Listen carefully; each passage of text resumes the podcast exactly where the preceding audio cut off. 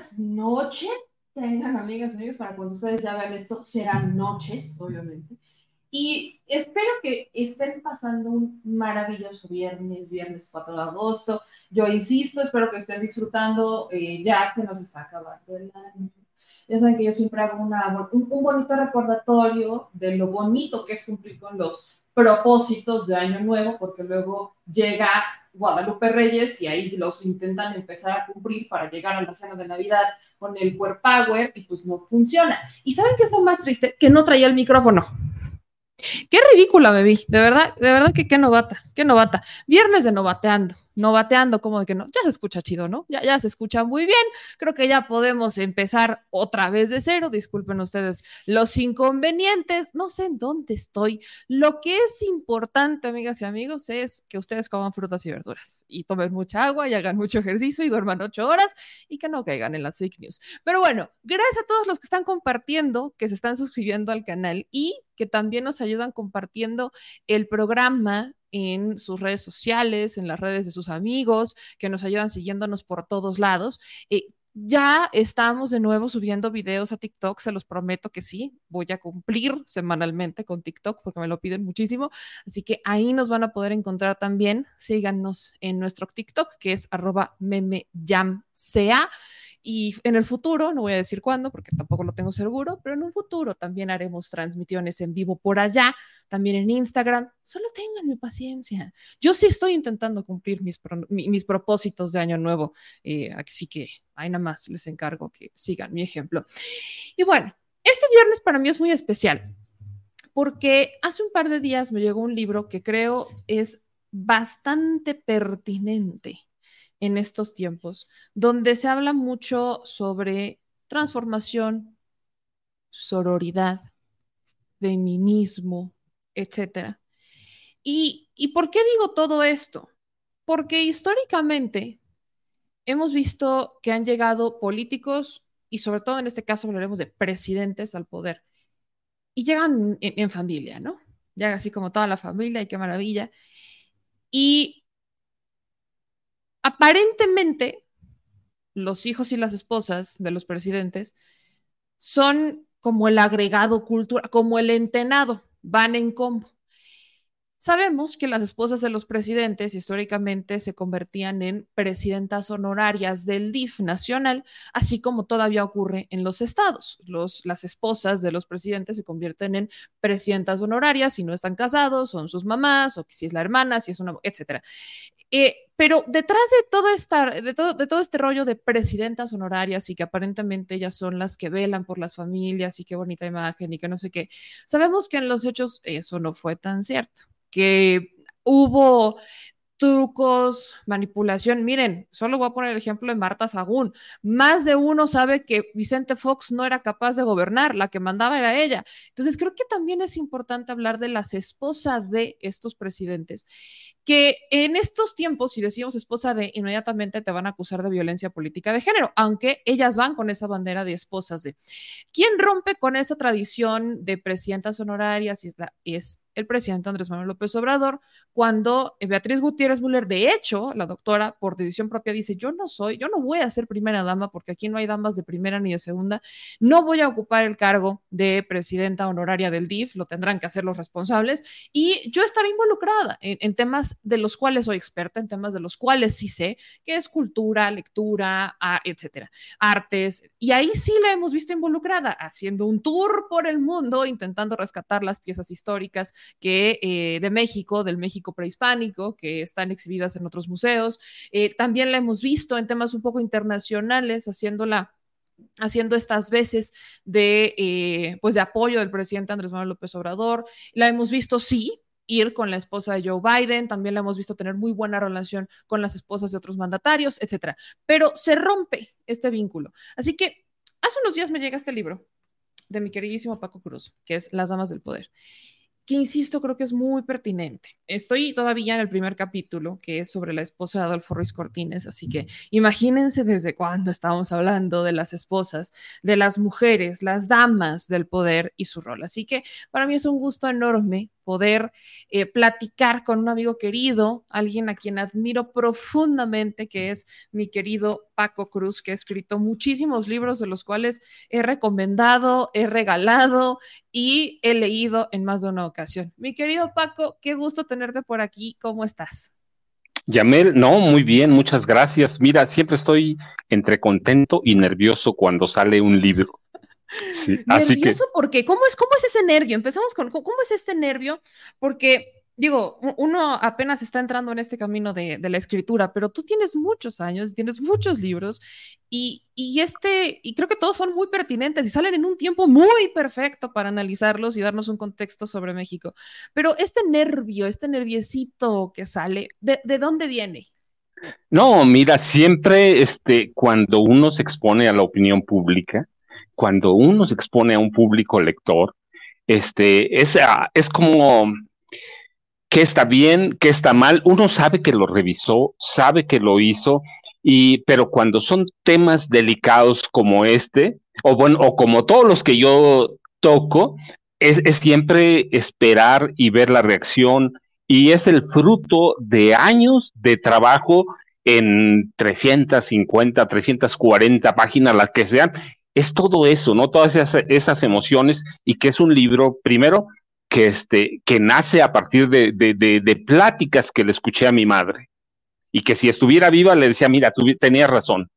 Este, y luego fue un libro que le dedico a un hijo que perdí hace un par de años y, y que él era la, la, persona que me apoyaba, ¿sí? E, entonces tiene muchos sentimientos, tiene tiene, muchas cosas para mí. Cada libro es especial, Yamel, cada libro, pero este te digo, uno, primero porque nace con las pláticas que yo escuché de mi madre cuando hablaba, hablaba sobre lo terrible que era la esposa de Adolfo, Adolfo López Mateos y lo terrible que era la esposa de, de Gustavo Díaz Ordaz. Y yo decía, mira, de veras, yo decía, ¿cómo puede ser una mujer tan terrible si yo yo recibo desayunos de Eva Sámano de López Mateos que son increíbles y que en la escuela me contaban que era una primera dama, que era la madre nacional, la, la, la conciencia del moral del presidente de la República y, y, que este, Guadalupe Borja de Díaz Ordaz era una abuela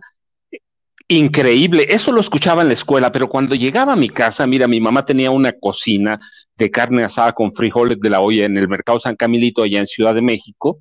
Y yo escuchaba que ella hablaba cosas terribles de ella y yo decía, ¿cómo puede ser? Pero hasta que pasaron los años y empecé a escribir, empecé a entender que mi madre tenía razón, que eran mujeres que habían caído en tentaciones muy peligrosas y que se habían corrompido, que habían sido impunes, que habían sido nepotistas, y, este, y que eran tan corruptas como sus esposos. Pero eso lo entendí muchos años después y este es producto de, de esas pláticas de mi madre que yo la escuchaba con mi padre, que en esa época era uno de los comandantes de la, de, del cuerpo de granaderos de la Policía de Ciudad de México. Imagínate, así que era como un choque y este libro es para descubrir que mi madre tenía razón que esas mujeres eran las mujeres más poderosas del México y que se habían corrompido tanto como el presidente de la República. ¿Cómo? O sea, porque lo que nos está haciendo creo que es muy interesante, porque justamente, y yo lo he experimentado en carne propia, ¿no? Tú puedes tener una idea eh, de lo que está pasando, pero hasta que hablas con la gente, te das, vaya, se te hace muchísimo más grande el panorama, ¿no? Tú en ese momento decías, cuando yo estaba chiquito, ¿cómo es posible esta dama tan buena, tan agradable, tan, tan, tan mata, tan maternal, cómo es posible que me la pinten como si fuera este, la bruja de, de, de Blair? Y ya cuando empiezas a escuchar y empiezas a ver y empieza a crecer, te empiezan a hacer sentido muchas cosas, pero también tuviste que investigar mucho. ¿Cómo fue este proceso de regresar en el tiempo hasta justamente esta época en la que tú eras niño, de las esposas de estos presidentes? Por ejemplo, Díaz Ordaz, para mí, de Díaz Ordaz para adelante, incluso López Mateos, pero sobre todo Díaz Ordaz, Echeverría, etcétera, fueron para mí quienes pusieron piedras muy sangrientas en la historia de México. Y el rol de las esposas, creo que si hoy lo cuestionamos, yo no me puedo imaginar, supongamos, teniendo una pareja tipo Díaz Ordaz y no decirle nada después de todo lo que está viviendo el país a causa de las decisiones que él ha tomado, y mucho menos Echeverría. Entonces empiezas a decir, bueno, habrán actuado, habrán dicho, habrán tenido algo que ver, habrán avalado o lo habrán impulsado, porque todo eso queda como en un segundo punto. E históricamente el papel de las mujeres era como muy eh, abnegado, muy sumiso, muy de apoyo al marido, etcétera.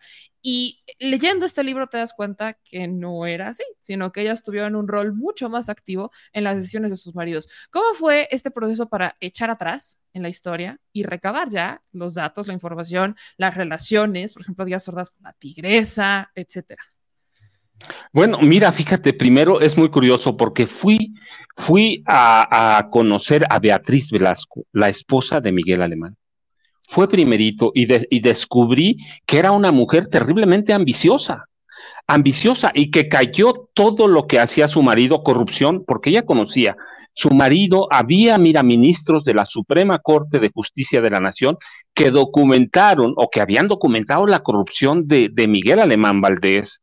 Y ella sabía que su esposo, Miguel Alemán, la, la engañaba un día sí y otro también, pero cayó porque Miguel Alemán le entregaba la, o, usaba la presidencia como si fuera la cueva de Alibaba, donde salía oro y se construyó, se hizo construir un palacio mejor que, que los pinos. Y así que descubres una mujer que calla, que es ambiciosa y que oculta todas las pillerías de su marido. Y, y, que además se sentían, se sentían ella con Soledad Orozco, que fue la esposa del general Manuel Ávila Camacho, el último general presidente, este, que ellas se sentían las mujeres que eran la conciencia nacional de este país y que también era muy ambiciosa y que se hizo construir también una casa superior, superior a los pinos. Entonces empiezas a verlas y llego, llego a María de los Dolores Isaquirre Castañares, que es la esposa de, de Adolfo Ruiz Cortines y descubro, mira, una mujer, cuando se muere Ruiz Cortines, eh, el presidente dice, yo no le voy a dejar nada a Mariquita porque tiene de qué vivir bien. Y yo digo, ¿cómo que tiene de qué vivir bien si se supone que fue un presidente que no robó, que no se le probó nada? Pero entonces descubro poco a poco que cuando muere él y cuando dejan la presidencia, que además habían formado un matrimonio por arreglo, mira, cuando hablamos de la gaviota y de Enrique Peña Nieto, ya teníamos un matrimonio por arreglo en Adolfo Ruiz Cortines y María de los Dolores Izaguirre Castañares, y ella tenía 90 propiedades que hizo cuando fue la primera dama de este país. Pero además no solo eso, cuando terminó el gobierno, ella controlaba prostíbulos en Ciudad de México y en Veracruz, controlaba parte de la prostitución en Veracruz y en la Ciudad de México. Así que no era una mujer, y mira, y además era una mujer vengativa porque a ella no la querían, no la querían ni la esposa de Miguel Alemán, ni la esposa de, de Manuel Ávila Camacho, porque la veían como una, una arribista, aventurera y negociante del poder. Y ella decía, pues ellas son los mismos, y ella toma venganza, resulta que ella es amiga, y este, me atrevo a pensar, no, no lo puedo probar porque ya eh, los papeles no existen, pero eh, era este, muy amiga de un escritor o de un periodista ya famoso en esa época que se llama Luis Espota, y le cuenta todos los secretos, todos los secretos de, las primeras damas anteriores, y, da lugar a un libro que sigue, para mí sigue siendo maravilloso, a pesar de lo que digan, que se llama Casi el Paraíso de Luis Espota, que también se, se llamaba, mira, Luis Mario Cayetano Espota Saavedra, Ruoti Castañares, por eso me atrevo a pensar que eran parientes, y sale toda la vida, toda la podredumbre que había en la vida del alemanismo y del avilacamachismo, y ella se había hecho, te digo, también del control de la prostitución. Y luego, y luego voy a los relatos de mi madre con, la, con Eva Sámano de López Mateos. Y tú sabes, cuando hablamos de la primera copresidenta, que es Marta Sagún Jiménez, decimos, es la primera mujer que cogobernó este país. No porque lo decimos nosotros. Cuando había reuniones en Los Pinos con mujeres invitadas del extranjero, a ella le preguntaban si se sentía como primera dama y ella decía, no, yo soy la copresidenta. Así que, pero vemos a ella, pero mira, nunca vi hasta que empecé a investigar que mi madre tenía razón. En un momento dado, en un momento dado, Eva Sámano de López Mateos llegó a un acuerdo, llegó a un acuerdo con Gustavo Díaz Ordaz, con Alfonso Corona del Rosal, con Donato Miranda Fonseca y se convierte en la primera copresidenta igualito que Marta Sagún Jiménez. Así que tienes un reflejo en una de otra. Cuando mira, cuando Eva Sámano, cuando Adolfo López Mateos fue destapado como, como candidato presidencial único del PRI, el presidente era su única palabra. Ella sabía que su esposo no podía gobernar, no podía, sabía que tenía siete aneurismas cerebrales y que lo incapacitaban para gobernar, de tal forma que él nunca se muda a los pinos y ella descubre que para paliar los dolores, él se vuelve alcohólico Así que tenemos un presidente alcohólico en Los Pinos que por las noches, y eso está bien documentado, salía a, cazar jovencitas, jovencitas, y ella calla, mira, calla, pero una vez que llegan a la presidencia, eh, hace un acuerdo tácito con Gustavo Díaz Ordaz, Donato Fonseca Miranda y, Alfonso Corona del Rosal. Tú sabes, ellos se habían conocido en el Senado de la República en los 40 y se habían prometido que el que subiera en, la escalera del poder iba a jalar a los otros. Y Adolfo López Mateos lo cumple, es presidente y a todos los invita. A Gustavo Díaz Ordaz, sabes, lo hace secretario de gobernación y bien poderoso. Alfonso Corona del Rosal era el el presidente nacional del PRI, el Alito Moreno, pero peor, mira, bueno, no, no sé cuál es peor. Este Alfonso Corona del Rosal formó los primeros grupos paramilitares en el PRI para combatir a los priistas y Donato Fonseca Miranda se, se convierte en el primer gran secretario de la presidencia, y lleva esa mano, les dice así, esperen, espérense, yo voy a controlar toda la política social del gobierno de López, de mi marido, que, pero que además ya estaban separados, mira, así que tienes otro matrimonio que ya estaba por acuerdo, nada más, ya estaba roto, ya estaba roto, entonces, este, ella controla toda la política social. Y cómo ves su ambición y cómo ves que sí, que sí era la cogobernante, porque cuando termina el gobierno de López Mateos, ella se mantiene firme en las instituciones que eran el equivalente al DIF. Se mantiene firme y se va solo porque Gustavo Díaz Ordaz ya presidente, ordena investigarla. Ordena investigarla por corrupción y ordena cortarle todos los fondos y tiene que crear una nueva institución de atención a la niñez porque Eva Sámano no se quería ir. Pero además, mira, descubres otras cosas terribles.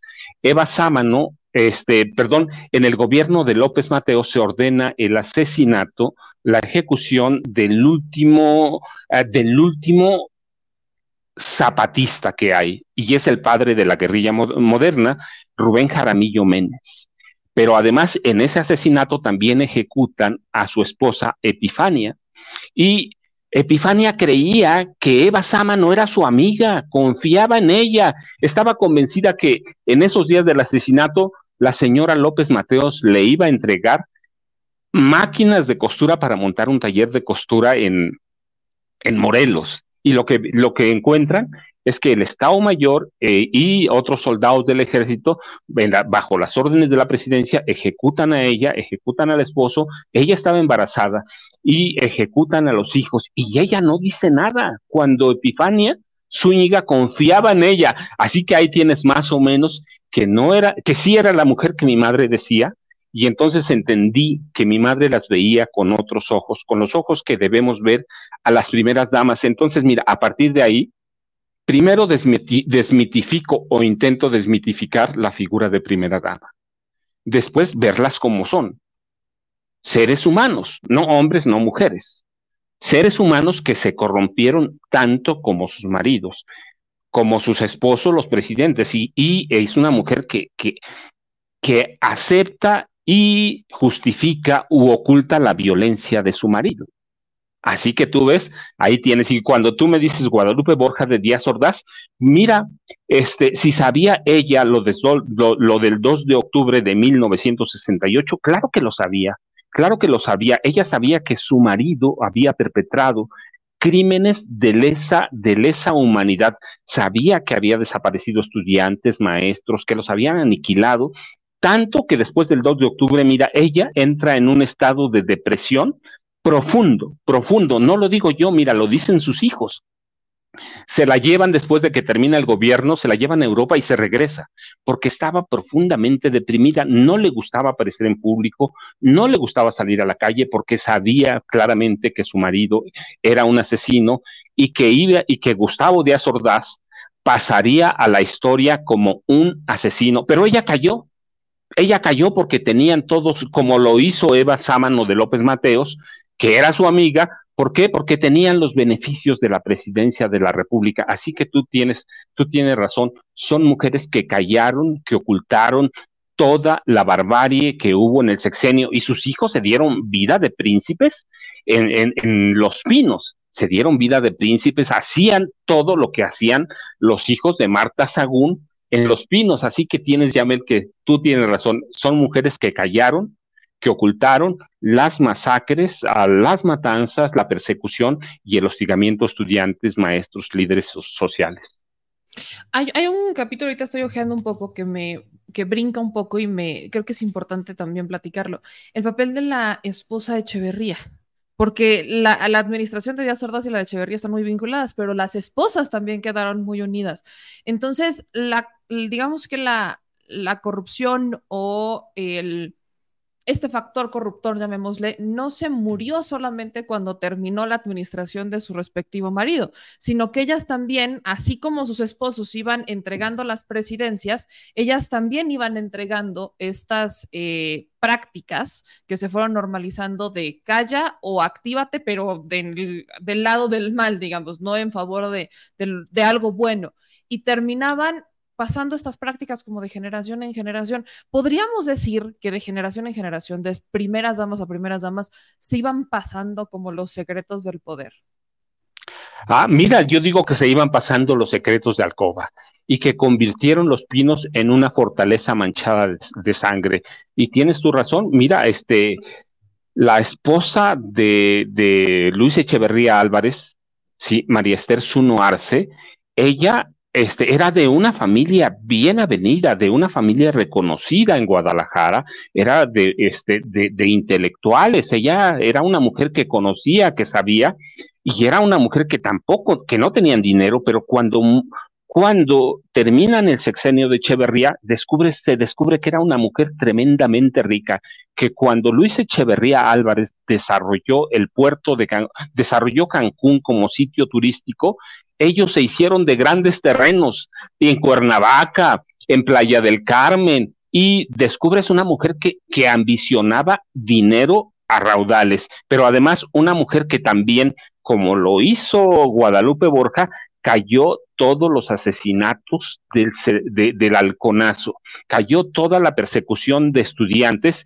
y, y, y vivió sus días con eso, sin culpa, sin nada, así que tienes tu razón, se pasaron de una a otra los secretos y Los Pinos se convirtió en una fortaleza en la que de López Mateos a Díaz Ordaz y Luis Echeverría siempre estuvo manchada de sangre, de sangre que de estudiantes o de quien hubiera sido, mira, de sangre, pero se enriqueció este María Esther Zuno, Arce, pero además hay cosas todavía más graves. Eh, uno de sus hermanos era parte de los cárteles viejos del narcotráfico. Su hermano murió en la cárcel acusado, condenado por narcotráfico, no acusado, mira. Así que tienes involucramientos en el narcotráfico desde la familia presidencial. Así que sí, es una mujer que, que va perpetuando los vicios los vicios y van creando ellas un mundo alterno que nadie toca. No lo toca la prensa, no lo toca el Estado Mayor Presidencial, no lo toca nadie porque es en esencia la mujer más poderosa de México. Y mira, lo que yo digo es que solamente en este país, entre 1946 y el 30 de noviembre de 2018, solo hay una mujer más, una persona más poderosa que el presidente de la República y más ambiciosa, su esposa, su esposa, y esa lo, van heredando y van creando ese, ese mundo alterno que nos pintan de mujeres perfectas, tienes tu razón, de, mujeres sumisas, de mujeres que van a atender a la niñez, de mujeres que van a atender a, a la familia, pero cuando pasan las décadas, vemos sus imperfecciones y vemos que sus ambiciones pasan como un huracán que arrasa a todo el país, ¿eh? Y arrasa a la economía y lo arrastra y van dejando esa herencia para la siguiente primera dama y la siguiente primera dama lo cumple, cumple ese papel también. Nada de la mujer sumisa, nada de la mujer que iba a ser ejemplo de la familia mexicana. Así que mira, por eso cuando se dice que la mujer, en este caso la esposa del presidente, como quieran llamarle, como María Esther Zuno, que se hacía llamar la coronela, este, esa no es un ser indefenso, y menos cuando tiene tanto poder, Yamel. Paco, yo no voy a spoilear el libro porque quiero que la gente lo, adquiera y lo compre y lo lea. Creo que es muy pertinente, pero sí quisiera preguntarte un par de cosas más.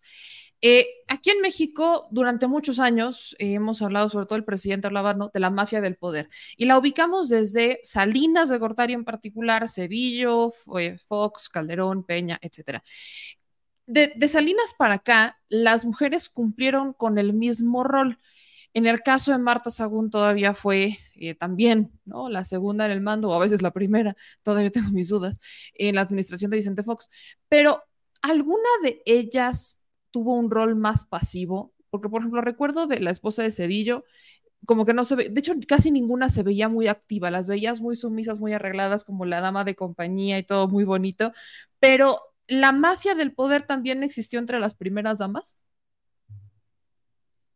Sí, mira, sí, claro, sí. La, la ausencia también tuvo un significado de corrupción. Por ejemplo, mira, no solo Nilda Patricia Velasco Núñez, la esposa de Cedillo, si, si vamos una, un, poco más atrás, Paloma Cordero de, de, de, la Madrid fue una mujer que brilló por su ausencia, pero esa ausencia es gravísima y tiene una razón. Yo, tú sabes, yo la llamo la dama de las desgracias cuando ella llega con Miguel de la Madrid a Los Pinos, tienen el primer ah, evento eh, trágico en este país, la explosión de tanques ah, de almacenamiento de gas en San Juanico, allá cerca de, de Tlalnepantla, la salida del norte de Ciudad de México, y hay una explosión terrible. Hay hay centenares de muertos. Se reconocen 300, pero la verdad es que había muchos más, porque era una zona que no estaba contabilizada en las cuentas nacionales.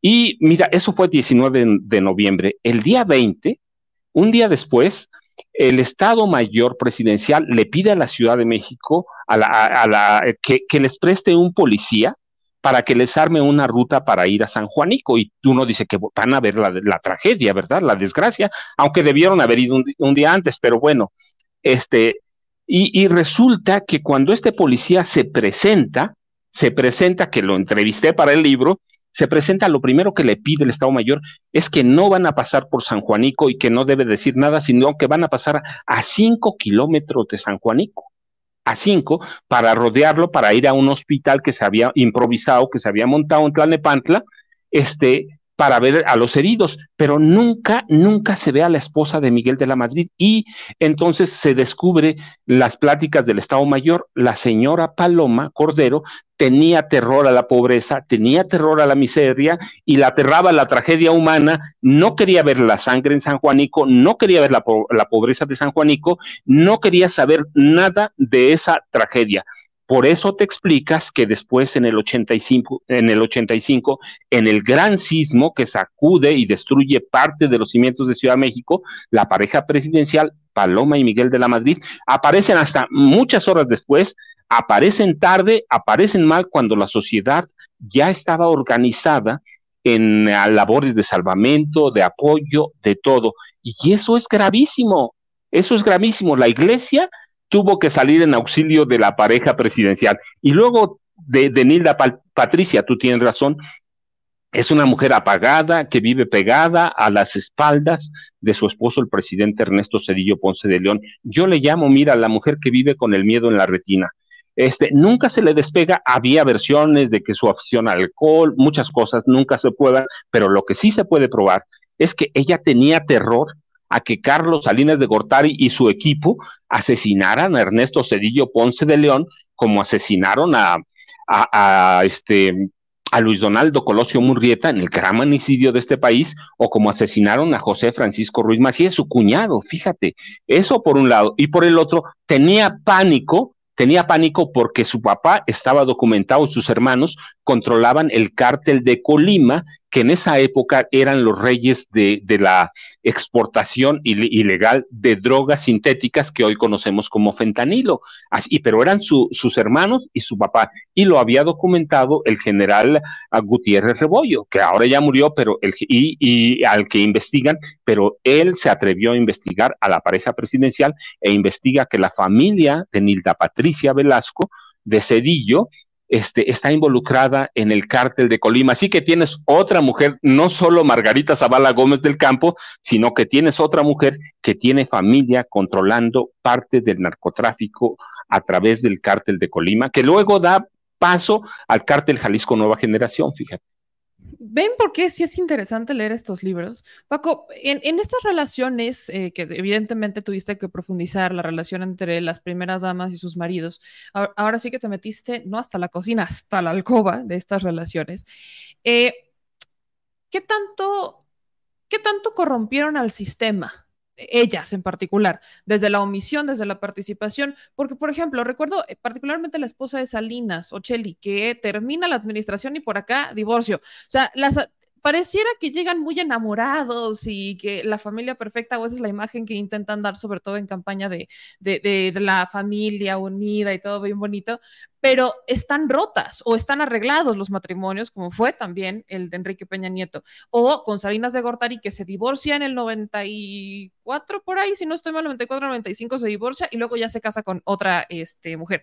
Pero estas esposas eh, es, es una pantalla vienen como una estrategia, se puede dividir en dos, quizás las que desde, desde que se casaron con los maridos, pues le entraron a la estrategia y dijeron, no, pues yo voy a entrar, y voy a sumar desde este lado, y se volvieron artífices, o a quienes pusieron otros, unos terceros para que justamente en campaña los presidentes o en, esta, en este rol del político tuvieran esta imagen de la familia sólida que durante muchos años quisieron establecer cuando en realidad no lo son. Y a las pruebas me remito. Volvemos a ver cuántos eh, presidentes, y sobre todo el caso de Salinas, por ejemplo, termina divorciados, termina la administración y por aquí quedó y acá nos vemos y ahí nos vemos.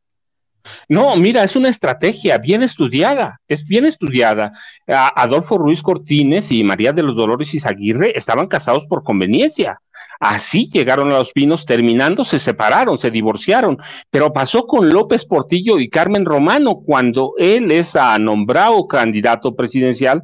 Eh, ya estaban, tenían 14 años separados, pero para dar una buena imagen, para presentar la imagen de la familia, este, se reconcilian, van a los pinos, nunca se reconcilian porque vivían en recámaras separadas, pero desde antes, tú sabes, hay, pero documentación extensa de que López Portillo la engaña un día también como la esposa, como, como Miguel Alemán Valdés a su esposa, la engaña todos los días con artistas cualquiera, y ella también tiene sus aventuras con elementos del Estado Mayor Presidencial.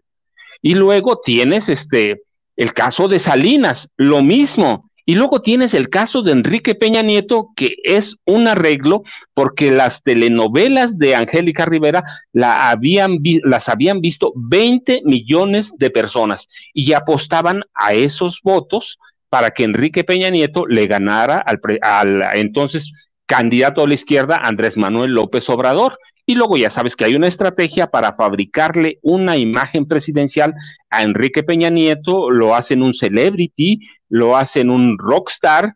Este, yo recuerdo mucho porque mira, también cubrí parte de su campaña por la gubernatura.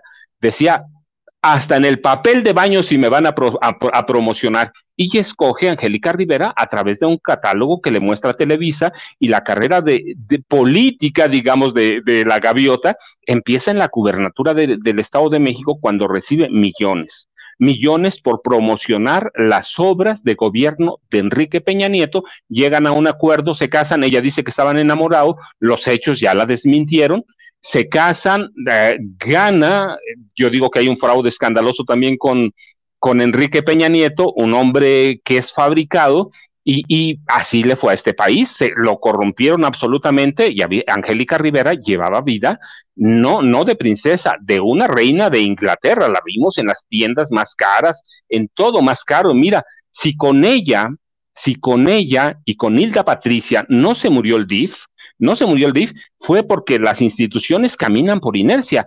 Y yo digo, mira, ellas habían prometido ayuda al DIF. Las dos, Angélica Rivera se comprometió a visitar los, las 32 entidades, pero ¿qué hizo? La olvidaron, la dejaron al garete y se dedicó, en el caso de Angélica Rivera, se dedicó a vivir la vida de reina y sus hijas, que eran unas unas princesas y dejaron un mundo oscuro, un mundo, yo digo que es un túnel, y lo mismo pasó con Hilda Patricia. Nunca, nunca atendió el DIF. Si no se murió, si no se murió, es porque verdaderamente había dinero del gobierno para poner un director general que mantuviera las apariencias ahí, pero las fiestas en el DIF con Angélica Rivera eran de fantasía, eh, en los gastos de Angélica Rivera, bueno, que el, mayor ya sabes que es la Casa Blanca, pero no, hay otros muchos desde el gobierno del Estado de México.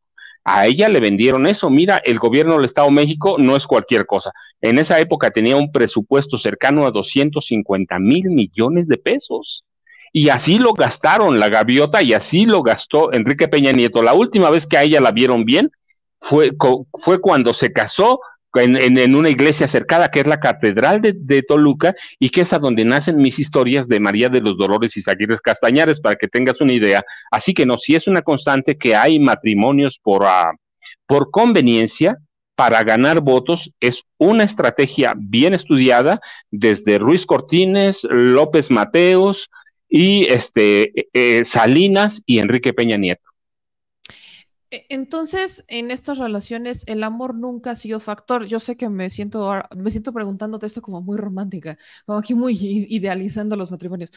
El amor no existió, era una conveniencia, eran, o, quizás existió en algún momento con algunos, pero después se transformó en un acuerdo de eh, poder. Sí, no, pero absolutamente. Tú viste, este, Carmen Romano, ¿cómo gastaba? A manos llenas le mandaban, le mandaba López Portillo las maletas llenas de dinero. Sí, ¿cómo gastaba Angélica Rivera? Con la cartera abierta, el avión todo. Pues así, así era, este, cada uno de estos matrimonios por arreglo, así fueron. ¿Por qué? No podían decir nada, así que si tú ves, por ejemplo, López Portillo, que es el que el ejemplo que más sobresale, porque mandaba maletas llenas de dinero. Con Angélica Rivera ya no hubo necesidad de las maletas porque había transacciones bancarias. Pero sí, claro, ellas gozaron del poder. ¿Por qué? Porque prestaron sus nombres para tener matrimonios arreglados.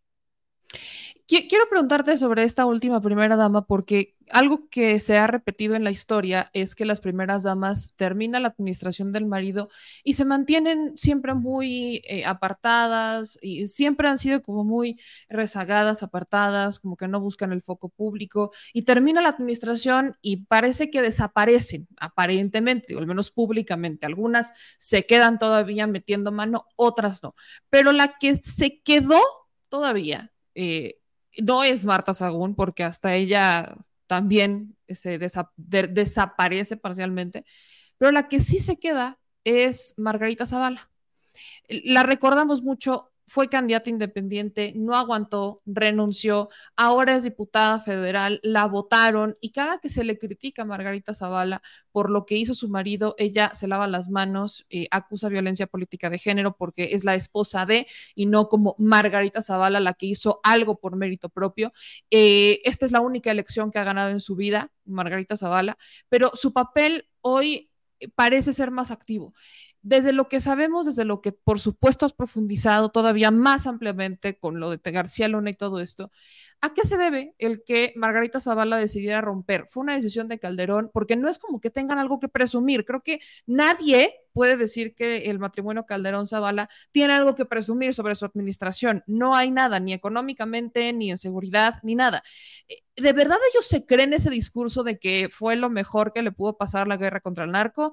¿Y, qué es lo que, cómo entiendes el, el, rol de Margarita Zavala, que ella rompe con esta tradición de las primeras damas de estar tranquilas en sus casas y gastar todo lo que se robaron y de regresar a, eh, a ocupar un cargo público e insistir desde ahí en ocupar cargos públicos. No, bueno, mira, por las ambiciones desmedidas. Margarita ciertamente es una persona independiente y yo no la, no hablo sobre ella al nivel de la esposa del presidente. Hablo como un ente personal que tiene una carrera pública, pero que se corrompe, se corrompe desde que llegaron a la Secretaría de Energía, se corrompe toda su familia, se corrompe, bueno, hasta su papá, hasta su papá cuando se jubila del Tribunal Superior de Justicia de la Ciudad de México, se corrompe, tiene ambiciones desmedidas. Cuando llega a Los Pinos, mira, no es esa, no es esa mujer sumisa, ese es una, ese es papel de una actriz. Se transforma, se transfigura, pero en realidad lo que yo llamo es que es una contorsionista que va evitando por todos lados involucrarse con esa con esa política de masacres, con esa guerra que declara su esposo y que se nota claramente este, en 72 matanzas. Mira, nosotros hablamos de lo que es la masacre en la guardería ABC, 49 niños, y que hay una política de Estado para, para ocultar ese crimen que es un crimen de Estado. No, mira, ella cayó todo porque tiene ambiciones personales. Desde que llegó a la Cámara de Diputados, te puedo decir, ella fue la primera diputada que pidió ocultar todos sus bienes. Conozco la cabaña que construyeron en Ayapango, desde que, eh, allá pegado al volcán de al Popocatépetl, en, en las faldas del Popo, eh, pegado a Meca Meca, construyeron una cabaña tipo suizo cuando llegaron a la presidencia, tienen muchos intereses comunes, pero ella además fue en su momento, una vez que ganó Felipe Calderón y una vez que fracasó Marta Sagún por toda la corrupción que tenía, ella fue un proyecto de ultraderecha. Los mismos grupos que llevaron a Vicente Fox a la presidencia le, le cantaron al oído y ella lo aceptó, ella lo declara, es una católica pura. Mira, su, su autobiografía que es muy incompleta y tiene muchas fallas, dice algunas verdades, dice yo soy una católica, quería ser monja. Y así que esos grupos de ultraderecha que llevaron a Fox acogen su proyecto y ella se la cree, pero tiene un problema que descubre pronto la ultraderecha confesional, la ultraderecha violenta, que Margarita es una mujer primero que no puede hilar una idea completa sin teleprompter por más carrera que tenga, por más de sangre azul que sea, de la nobleza del pan, que no puede hilar una sola idea y que además tiene otra cosa, no tiene carisma, no puede arrastrar gente, por eso no ganó ninguna elección, como tú dices, la última y está con muchas dudas, pero bueno, finalmente ahí está, así que tiene ambiciones propias, no se quiere despegar del poder y piensa que en algún momento todavía puede ser candidata presidencial, pero no pudo, mira, ni con la ayuda de García Luna, que le hizo todo el trabajo de inteligencia en su campaña presidencial independiente, ni que le hizo el trabajo de inteligencia cuando estaba montando su partido político. Tuvieron que alterar cualquier cantidad de cosas. ¿Por qué? Porque Vela, Margarita no es una gente que arrastre, Margarita no es una gente que convenza, Margarita es incapaz de, leer, de, de, de pronunciar, no de leer, de pronunciar una idea completa, si no dice una barbaridad, pero ella tiene ambiciones terribles, lo mismo que su familia completa piensa que ella puede ser eventualmente todavía candidata presidencial. Paco, quiero recomendarle a toda la gente que lea este libro, porque, y aquí viene esta, quiero que me ayudes con esta reflexión. El presidente Andrés Manuel López Obrador cambia la jugada, sobre todo fue un tema de la doctora Beatriz, su esposa, de cambiar la jugada y decir hasta aquí. Se rompe el esquema de primeras damas, se rompe todo y ahí nos vemos. Pero esa es la esposa del presidente. Ya va a acabar esta administración. Y aquí hay dos caminos y no, no voy a hablar de los candidatos, después te voy a invitar para hablar sobre los candidatos de derecha, pero en este caso las probabilidades superan por mucho eh, a los candidatos del PRI-PAN-PRD. Y sabemos que el próximo presidente o presidente de la República va a salir de Morena. Entonces aquí hay dos opciones. O llega un hombre o llega la primera mujer. Y bajo lo que tú has investigado y todos tus antecedentes y el cambio que da eh, la doctora Beatriz Gutiérrez Müller con Andrés Manuel López Obrador.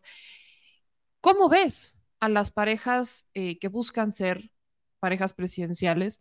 ¿Ves este rol activo? Está, por ejemplo, el caso de Marcelo, eh, su esposa sí es activa eh, políticamente, ella tiene una carrera diplomática, pero no es mexicana. Tenemos a la esposa de Ana Augusto, que es, ha sido muy sigilosa, que la hemos visto, pues yo no, no voy a decir que igual que las primeras damas pasadas, pero su rol ha sido muy recatado, muy sigiloso, muy, eh, muy neutral, como que no se mete, y solamente fue activa en Tabasco cuando estaba en el DIF. De ahí en fuera, no sabes, por aquí hay muchas personas ni siquiera sabían que Adán Augusto estaba casado, de no ser por eso.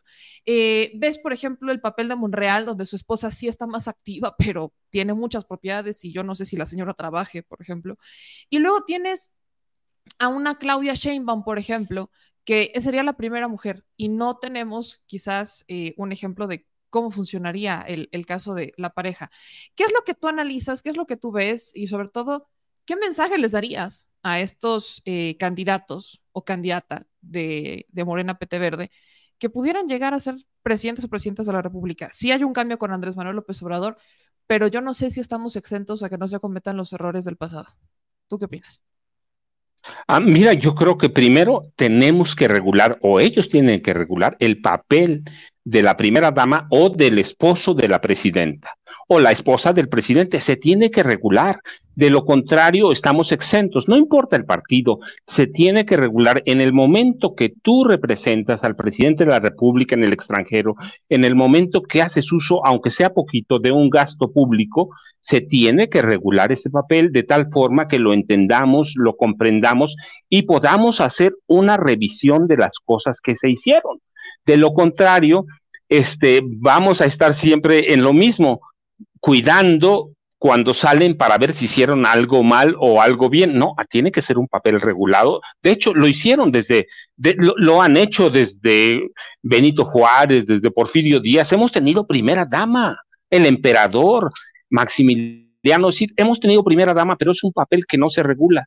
Tenemos que aprender a regularlo, tienen que regularlo y tiene que haber reglas muy claras sobre la participación de la esposa del presidente en la vida pública, sobre el esposo de la presidenta, quien sea el que ocupe el cargo de esposo o esposa del presidente, si tiene un papel activo, aunque sea de representación en el extranjero, tiene que ser regulado de tal forma que podamos reclamar o podamos combatir la corrupción. De lo contrario, siempre va a haber una salida como la hay con Angélica Rivera, con Margarita Zavala, con cada una, este, con Marta Sagún, que abusan de los fondos públicos o abusan de fondos privados chantajeando desde la presidencia de la República. Así que tiene que haber una regulación del papel de la primera dama o de la esposa del presidente o del esposo de la presidenta de la República. Mi querido Paco, Paco, es un placer para mí platicar contigo, escucharte y leer este libro que se lo recomiendo ampliamente a toda nuestra audiencia para que lo lean, lo compartan y también esto nos sirve mucho para entender que el rol de las esposas de los presidentes no era tan sigiloso, tan neutral, tan callado, tan, tan sumiso como nos lo habíamos em, imaginado, como lo habíamos pensado algunos. Así que creo que este libro deja mucho para la historia. Muchísimas gracias, mi querido Paco. Ayúdame en tus redes sociales, donde te pueden encontrar, dónde pueden seguirte. Incluso ya están todas las librerías. ¿Dónde compran este libro, mi querido Paco?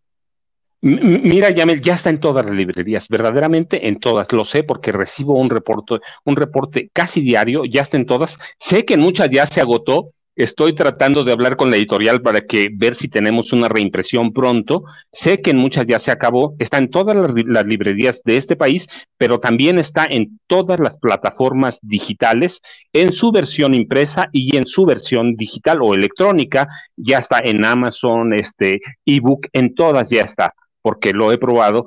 Y yo, ya sabes, primero te agradezco muchísimo, de veras, infinitamente. Te mando un abrazo este, muy fraternal desde, desde donde estoy, en el Valle de Toluca. Y yo, ya sabes, mis redes arroba Paco Cruz Jiménez en Twitter, Francisco Cruz Jiménez en Facebook. Pues Paco, espero que hablemos pronto. Ya sabes que esta es tu casa. Muchísimas gracias por platicar con nosotros. Te mando un abrazo muy grande y muchas felicidades por este libro. Gracias, hasta luego. Pues ahí lo tienen, mi gente chula, Paco Cruz, un, querido amigo periodista y escritor. Busquen este libro, Las Damas del Poder, y vamos a cambiar un poquito la historia. Cambiando de tema, mi gente, yo les dije que hoy iba a ser solo de entrevista, pero no se iba a poder, porque por la tarde de este viernes 4 de septiembre detuvieron al fiscal de Morelos. Mm, esto es sublime. Miren, desde temprano se empezó a ver una movilización importante en la casa del fiscal. La empezaron a compartir en las redes sociales, ¿no? Aquí ustedes pueden ver las imágenes, retomo esto de David Vargas Araujo. Aquí están las imágenes de cómo estaba este operativo, eh, camionetas, las autoridades este, armadas afuera del domicilio del fiscal de, de Morelos, que habría sido denunciado, si ustedes no, no, mal se acuerdan, Uriel Carmona, desde el año pasado por eh, la jefa de gobierno Claudia Sheinbaum. Ya traían sus rencillas, eh, había críticas, había quejas, porque en un par de casos les tocó trabajar juntos a la Fiscalía General de Justicia de la Ciudad de México y a la Fiscalía de Morelos. Y la Fiscalía de Morelos tenía versiones muy diferentes de lo que ocurría con los delitos que perseguían, que estamos hablando de dos asesinatos, feminicidios en particular. Y la Fiscalía de la Ciudad de México terminaba, cuando recibía el cadáver, terminaba haciendo una segunda autopsia y encontrando claras irregularidades eh, avaladas por el fiscal de Morelos, Uriel Carmona.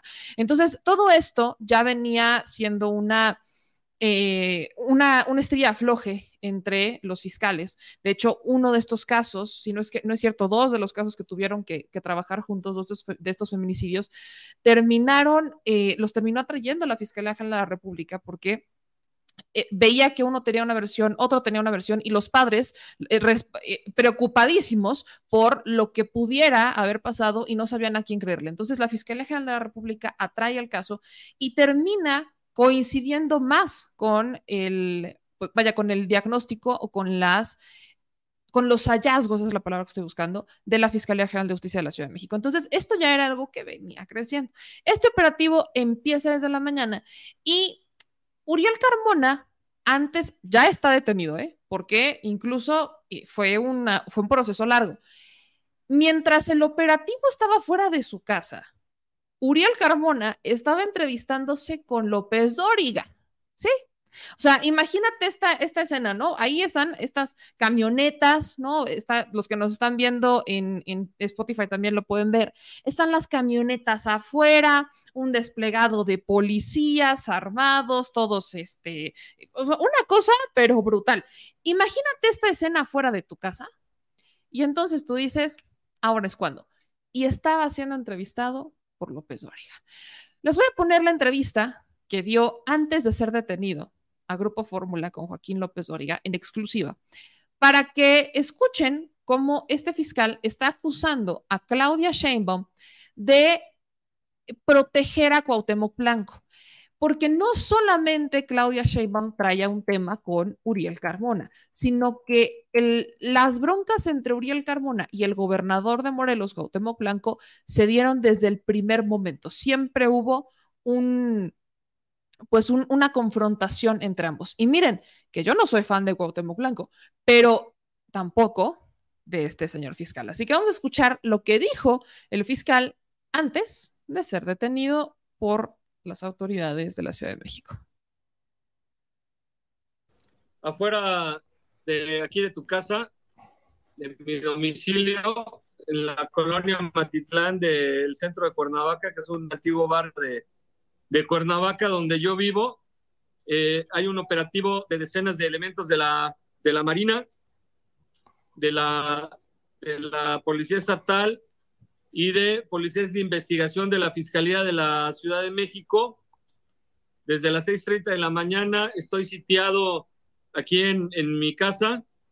No se han comunicado conmigo, no me han dicho de qué se trata. Estoy seguro de que vienen a detenerme y esto pues es una operación ordenada por Claudia Sheinbaum, por Ernestina Godoy y pues seguro con el respaldo del presidente de la República para quitarme del camino y proteger a Cuauhtémoc Blanco, gobernador de Morelos, porque en la Fiscalía de Morelos tenemos varias carpetas de investigación en contra del gobernador Cuauhtémoc Blanco, quien desde el principio de su administración ha tratado de quitarme del cargo de fiscal.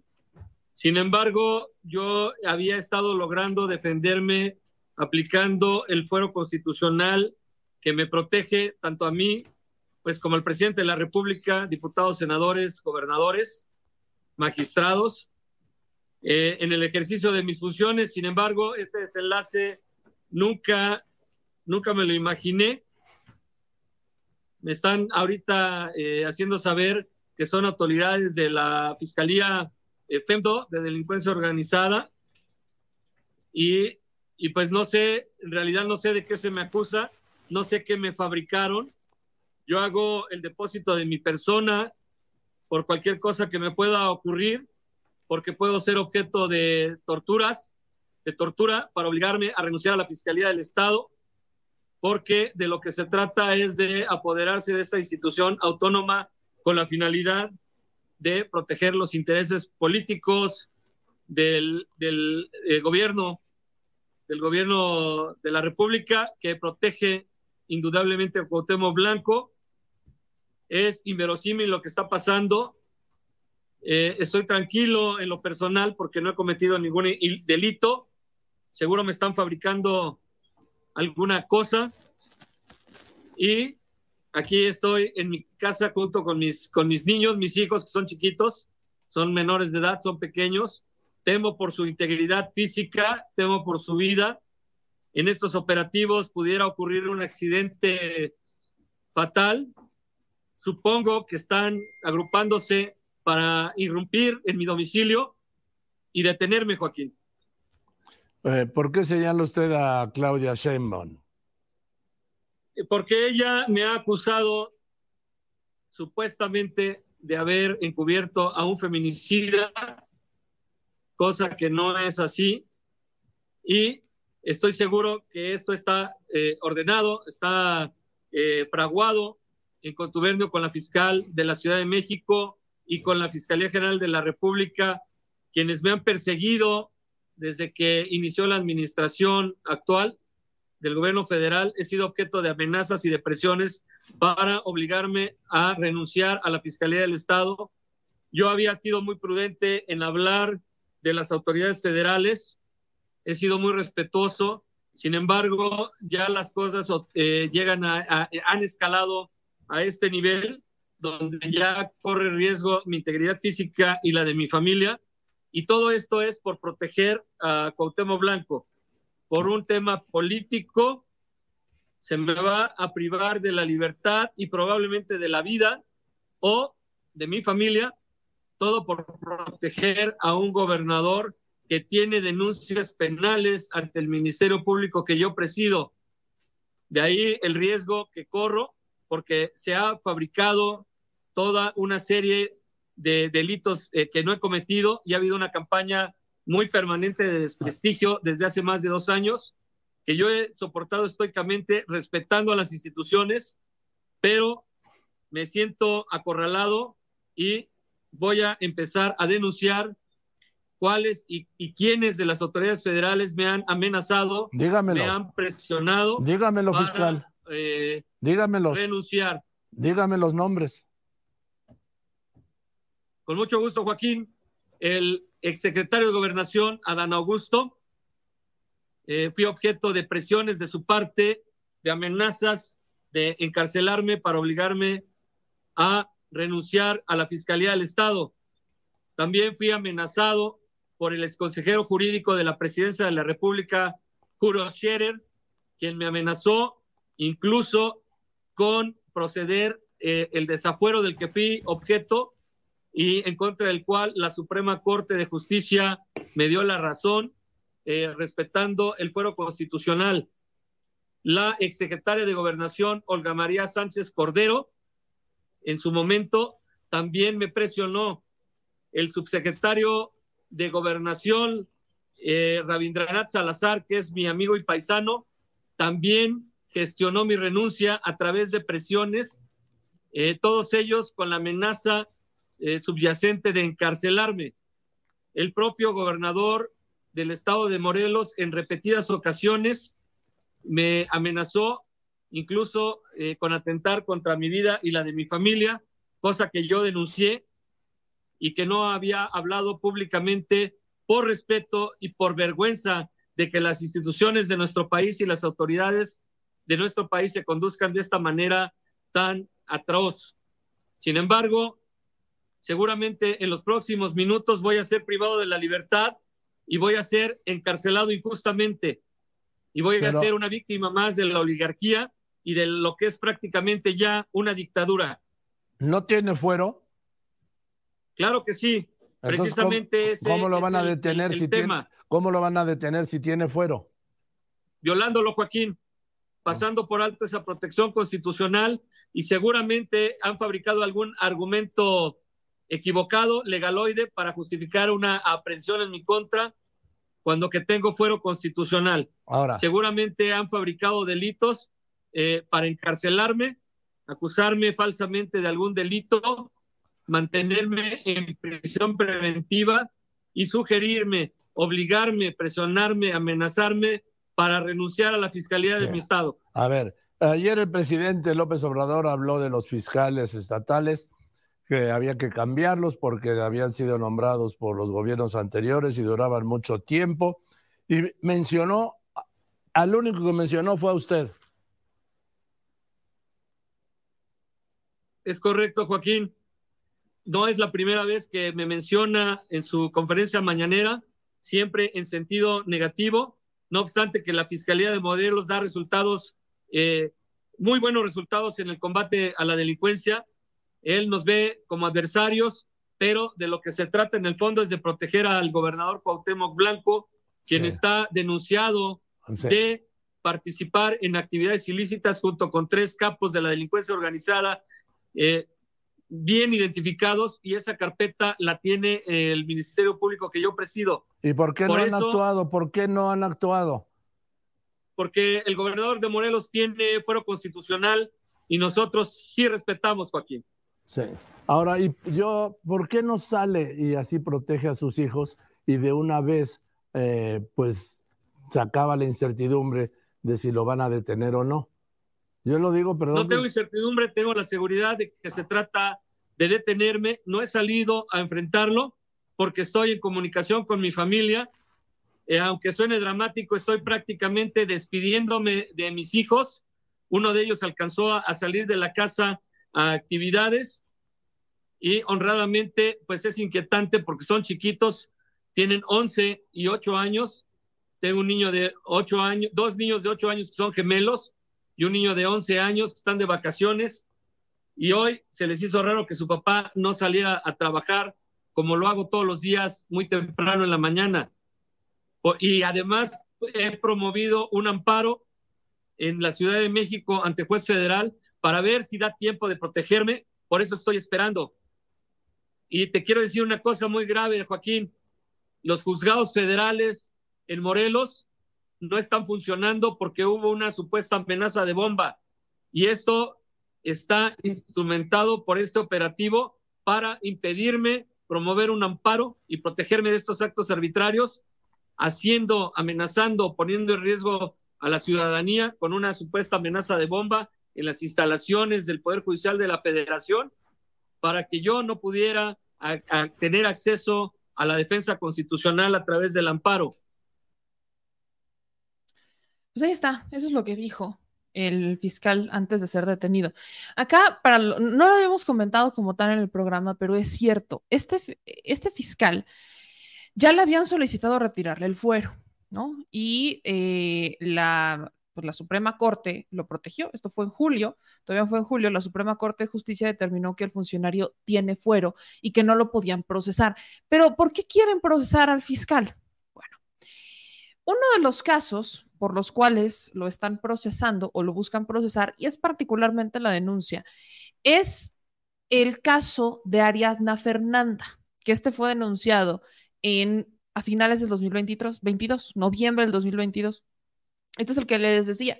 Ariadna Fernanda, acuérdense que eh, fue encontrado su cuerpo en Morelos, pero ella, o sea, el delito se habría cometido en la Ciudad de México y solo van y votaron su cuerpo en Morelos. Detuvieron a los responsables y eh, van y ya encuentran el cuerpo de Ariadna en Morelos. La primera autopsia se hace en el estado de Morelos y corre a cargo de la Fiscalía de Morelos. Y en esta fiscalía dijeron prácticamente que Ariadna Fernanda se murió por su culpa, por consumir mucho alcohol. ¿no? Ese es, o sea, que, que, se, que tuvo una, este, vaya, que tuvo un, no, recuerdo como tal el nombre, pero que consumió mucho alcohol y eh, pues por eso se murió, ¿no? Por una, no, no, era intoxicación alcohólica, era eh, que se había ahogado con el propio alcohol que había consumido y que su cuerpo no tenía señales de violencia, ni mucho menos. Cuando el cuerpo llega a la Ciudad de México, se le hace una segunda autopsia y ahí se encuentra que tenía múltiples lesiones, que tenía múltiples golpes y que la razón de su muerte no tenía nada que ver con el alcohol, sino que tuvo que ver con un acto violento, un feminicidio. Detienen al presunto eh, asesino que se llama Rautel, Rautel N. Y entonces la jefa de gobierno de la Ciudad de México, todavía era jefa de gobierno Claudia Sheinbaum, lo empezó a señalar por obstaculizar la justicia, por obstaculizar el proceso. Posteriormente, dijeron las autoridades de la Ciudad de México que el fiscal tenía nexos con Rautel N y que es por eso que no este, no procedió como debía porque lo que estaba haciendo el fiscal Carmona era proteger a Rautel N. ¿Qué es lo que pasa en este inter? Cuando la segunda autopsia revela que efectivamente el cuerpo de Ariadna sí tenía este, rastros de violencia y que había sido una muerte violenta, él justifica y dice que en ese momento no lo encontraron. Sus ruedas de prensa fueron muy criticadas, sobre todo en este espacio, porque los eh, peritos, incluso una mujer tuvo que empezar a hacerse cargo de la comunicación y ni así le salió. El, el médico forense decía, bueno, es que en ese momento no estaban, o sea, empezaban a justificar que ellos habían hecho las cosas bien, cuando en la segunda autopsia claramente no pasó. Luego hubo una tercera autopsia en la eh, Fiscalía General de la República y la Fiscalía General de la República confirma lo que dice la primera, ¿no? Lo que dice este, la Fiscalía de la Ciudad de México, o sea, la segunda autopsia. Eso quiere decir que sí había sido un feminicidio y que sí había sido una muerte violenta, no una muerte eh, por una ingesta de alcohol, una muerte natural, ingesta de alcohol, como la querían hacer pasar en la Fiscalía de Morelos. Luego dice el fiscal que todo va muy bien en la Fiscalía de Morelos y eso tampoco es cierto. Eh, hubo datos recientes en donde al fiscal de Morelos lo vinculan con grupos del crimen organizado. O sea, lo están vinculando con grupos del crimen organizado. Presuntamente, él habría sido, eh, por la Secretaría de Marina, él habría sido vinculado con el grupo criminal de los Rojos y o gente nueva que tiene presencia en esa entidad y en el estado de Guerrero. Eso hace sentido cuando en el operativo, no solamente porque evidentemente la Fiscalía de la Ciudad de México no podía llegar a detenerlo a Morelos, tenían que ser autoridades federales. Entonces, llegan las autoridades y ¿quiénes son? Los marinos. Es un operativo de la Secretaría de Marina.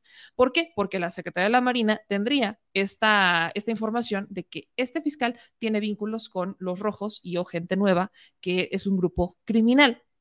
De acuerdo con el informe panorama delictivo en Morelos que realizaron en la Unidad de Inteligencia Naval de las Fuerzas Armadas de México, el funcionario aparece en las fichas técnicas de autoridades estatales que tienen vínculos con, esta, con estos grupos de la delincuencia organizada. Con fecha del 27 de febrero del 2019, forma parte millones de correos que de hecho fueron filtrados por esta, eh, esta asociación que les encanta, que es Guacamaya Leaks, que sí llegó a filtrar algunas cosas que eran ciertas y después ya vimos que se desvió. Pero sí, había muchas cosas que filtraron que eran ciertas, incluso lo de eh, unas intervenciones médicas del presidente de la República, pero justamente publican un, grupo, un correo electrónico en el que el grupo criminal de los rojos y o gente nueva fue comandado hasta el primero de agosto del 2019, fecha de su detención, por Santiago Mazari Hernández, alias El Carrete, a quien también se le vincula, según este mismo informe, con diputados, exdiputados locales, alcaldes y exalcaldes, jueces estatales, así como funcionarios y exfuncionarios, incluyendo de Cuauhtémoc Blanco. Entonces, la relación que tienen es que este personaje, este actual fiscal, que sí fue electo por los diputados y que se mantiene ahí desde Graco Ramírez, traía ya vínculos con estos grupos criminales. Y entonces, pues son dos cosas, Desde la obstrucción de la justicia en el caso de Ariadna hasta vínculos con el crimen organizado. Lo que a mí me brinca un poco es que dice el fiscal en esta que fue su última entrevista antes de ser detenido, que también lo, o sea, que lo amenazó el exsecretario de Gobernación, eh, eh, Adán Augusto, también la ex secretaria de Gobernación, Olga Sánchez Cordero, pero menciona a Julio Scherer. Y menciona a Julio Scherer que Julio también lo habría amenazado este, para que se saliera del cargo, para que renunciara, pero no coinciden las fechas. Todos los temas con el fiscal de Morelos empezaron en el 2022. Todos. El caso de Ariadna, o sea, todos estos Guacamaya Leaks, todo es en 2022. Julio Scherer renunció a la consejería de la presidencia en agosto del 2021. Julio Scherer, ¿qué? O sea, desde 2019 se conoce esta información, pero no se tenía ningún tipo de rastro sobre eh, el fiscal o no era tan público lo que pasaba con el fiscal de Morelos hasta el año pasado, 2022. Julio Scherer renuncia en 2021. ¿El qué? Cuando se refiere a Olga Sánchez Cordero, el único antecedente que tenemos de Olga Sánchez Cordero criticando al fiscal es justamente el caso de Ariadna. Ya no era secretaria de gobernación, era senadora, es senadora actualmente. Y la crítica que hizo Olga Sánchez Cordero desde el Senado era hacia las fiscalías. La frase fue, ahí tienen a sus fiscales autónomos. Eso pasa por no rendir cuentas. Eso es lo que dijo Olga Sánchez Cordero en un papel muy indignado sobre el fiscal de Morelos, pero ya en el papel del Senado. A eso se podría referir. Pero Julio Scherer, ¿qué? Ya había renunciado desde el 2021. Es así, se la sacó de la manga el señor fiscal. Aunque actualmente está protegido por la Suprema Corte, los delitos por los cuales lo están investigando son bastante graves. Estamos hablando de obstrucción de la justicia y vínculos con el crimen organizado. Sí, la Suprema Corte en julio pasado le protegió el fuero, que no se lo podían retirar, que él debía mantenerse con su fuero constitucional y lávense las manos. Suprema Corte, en donde estamos, Norma Lucía Piña. ¿Ven por qué urge una reforma al Poder Judicial? ¿Ven por qué urge? Y también a las fiscalías urge. Y este es un claro ejemplo. Vamos a escuchar lo que dijo en su momento, ya detenido, el, el vocero de la Fiscalía General de Justicia de la Ciudad de México, Ulises Lara, sobre la detención del fiscal de Morelos y aquí explican sus motivos.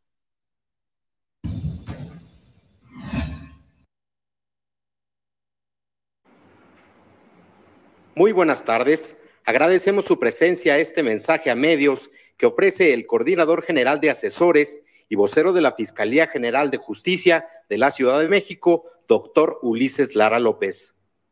Buenas tardes. Agradezco su interés en este mensaje a medios que ofrece la Fiscalía General de Justicia de la Ciudad de México para darles a conocer una aprehensión de alta relevancia ejecutada en el estado de Morelos.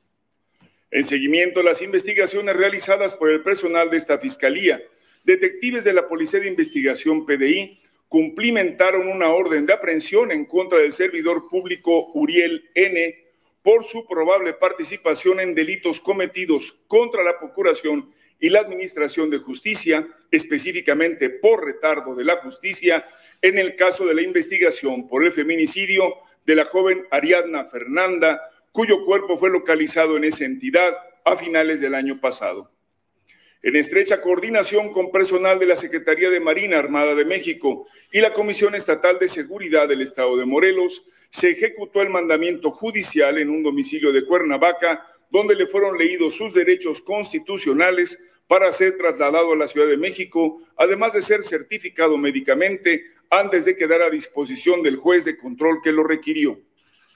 De acuerdo con la indagatoria, Uriel, Uriel N., en su calidad de fiscal general de justicia de aquella entidad, posiblemente realizó una serie de manifestaciones públicas en forma falsa y maliciosa que no correspondían a la realidad y tampoco a lo registrado en los actos de investigación de la propia institución estatal. Con base en lo anterior, el Ministerio Público de la Ciudad de México consideró que Uriel N probablemente entorpeció de manera indebida la Procuración de Justicia, desvió la investigación de los hechos y sus expresiones se insertan en un panorama de discriminación y violencia de género estructural que contribuyeron a que se generaran condiciones idóneas para que se produjera y reprodujera la impunidad, así como la falta de acceso a la justicia de una mujer víctima de feminicidio y sus familiares. Como se recordará en conferencia de prensa, el servidor público afirmó que no se encontraron huellas de violencia en la víctima, que no existe información para afirmar la posibilidad de que una causa externa haya causado la muerte, que técnicamente la necropsia no era coincidente con un feminicidio y que la causa de muerte de la joven Ariadna Fernanda fue por una grave intoxicación alcohólica y una consecuente broncoaspiración. De acuerdo con la indagatoria, Uriel N. posiblemente afectó la dignidad de la memoria de Ariadna Fernanda y revictimizó a sus familiares al minimizar las circunstancias del hallazgo del cuerpo y trasladar la culpa de lo acontecido a la propia joven, entorpeciendo indebidamente la Procuración de Justicia. Entre los datos de prueba obtenidos por la Coordinación General de Investigación de Delitos de Género y Atención a Víctimas se encuentran las entrevistas ministeriales de policías municipales de Tepoztlán, Morelos, quienes, como primeros respondientes, presentaron su informe policial homologado aquel 31 de octubre de 2022 pero que se negaron a firmar de nueva cuenta el 9 de noviembre porque se dieron cuenta que fue cambiado. Refrendamos nuestro compromiso para obtener verdad y justicia por tan lamentables hechos y reiteramos nuestro más amplio respeto a la memoria de Ariadna Fernanda y sus familiares, quienes de manera reiterada han presentado quejas ante distintas instancias como la Fiscalía General de la República, la Comisión Nacional de Derechos Humanos y esta Fiscalía General de Justicia, sobre el actuar del señalado servidor público, motivo por el cual se inició la presente investigación. Para esta institución es prioritario llegar a la verdad de los hechos y brindar justicia a las víctimas a través de una investigación exhaustiva, profesional y científica.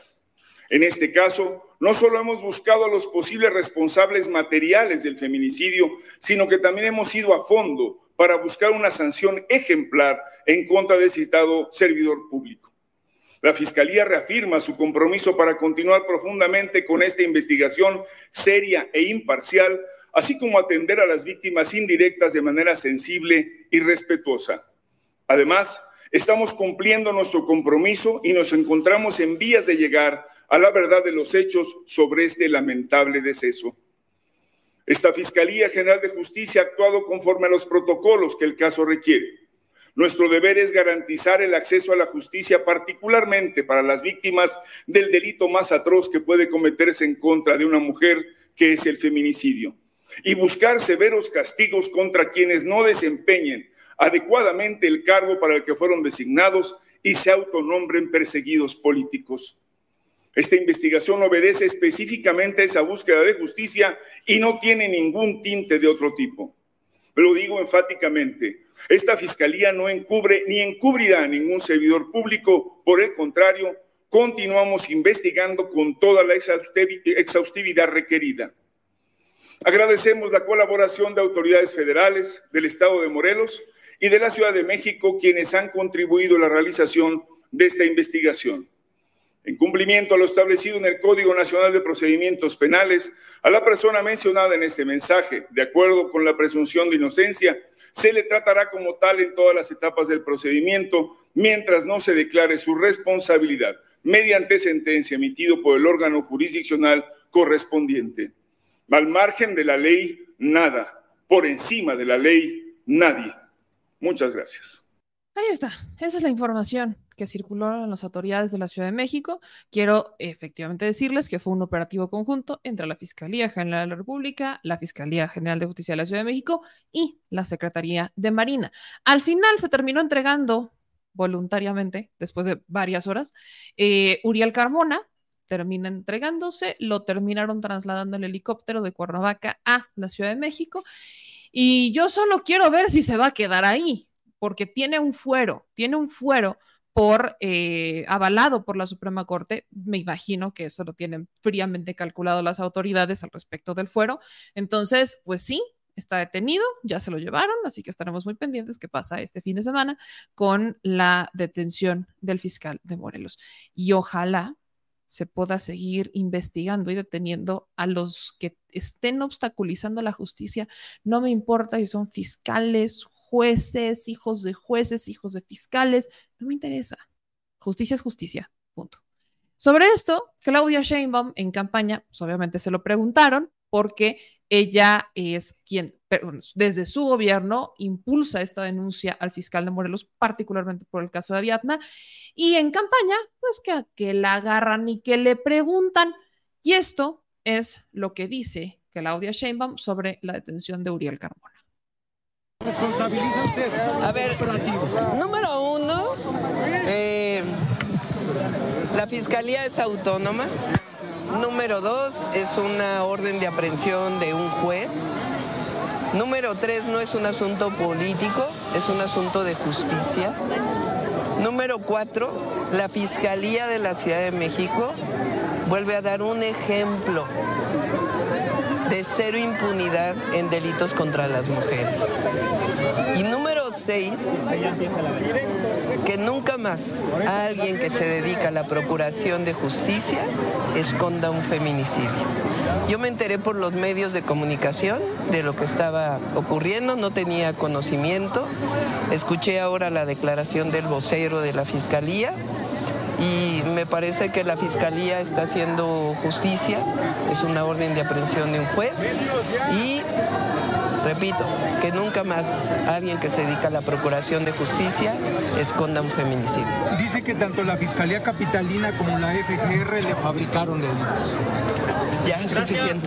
Gracias, doctora. Ahí está lo que dijo Claudia Sheinbaum. Que la justicia sea pareja agregaría yo. Vámonos a asuntos políticos. Mi gente chula, venida, divina y preciosa. Gracias a todos los que están compartiendo este programa y que nos escuchan alegremente en Spotify y Apple Podcast.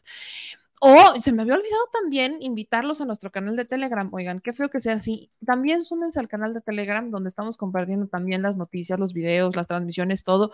También, oiga, por favor, es importante que también estemos en contacto por, por este medio que es nuestro canal de Telegram. Pero bueno, vamos ahora sí a hablar sobre política, ¿no? No solamente eh, Xochitl Galvez está presumiendo que ya alcanzó firmas, ella hablaba de unas 200 mil, 220 mil firmas que ella habría logrado, lo que prácticamente le garantiza eh, continuar con el proceso interno del frente, o sea, del PRI-PAN-PRD, sino que Alito Moreno dijo, quítense que ahí les voy.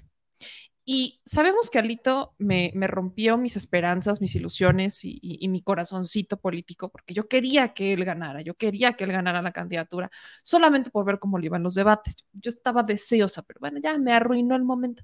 Y eh, que sí, lo que sí hizo Alito Moreno es postular a dos gallos del PRI, particularmente.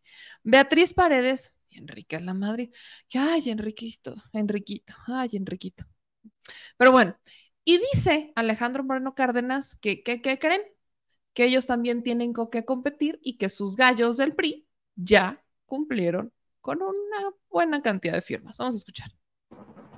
Amigas y amigos, es para mí un gran orgullo informarles que la senadora Beatriz Paredes y Enrique de la Madrid, reconocidos y muy queridos compañeros del Partido Revolucionario Institucional, han recabado más de 400 mil apoyos a lo largo y ancho de todo el territorio nacional. En el PRI nos sentimos muy orgullosos y muy honrados con la gran convocatoria que han tenido y han hecho Beatriz y Enrique en todas sus visitas a los estados de la República. Han tenido la oportunidad de escuchar a sectores amplios de la sociedad, presentar su visión, sentar bases sólidas para seguir trabajando de mano con la ciudadanía.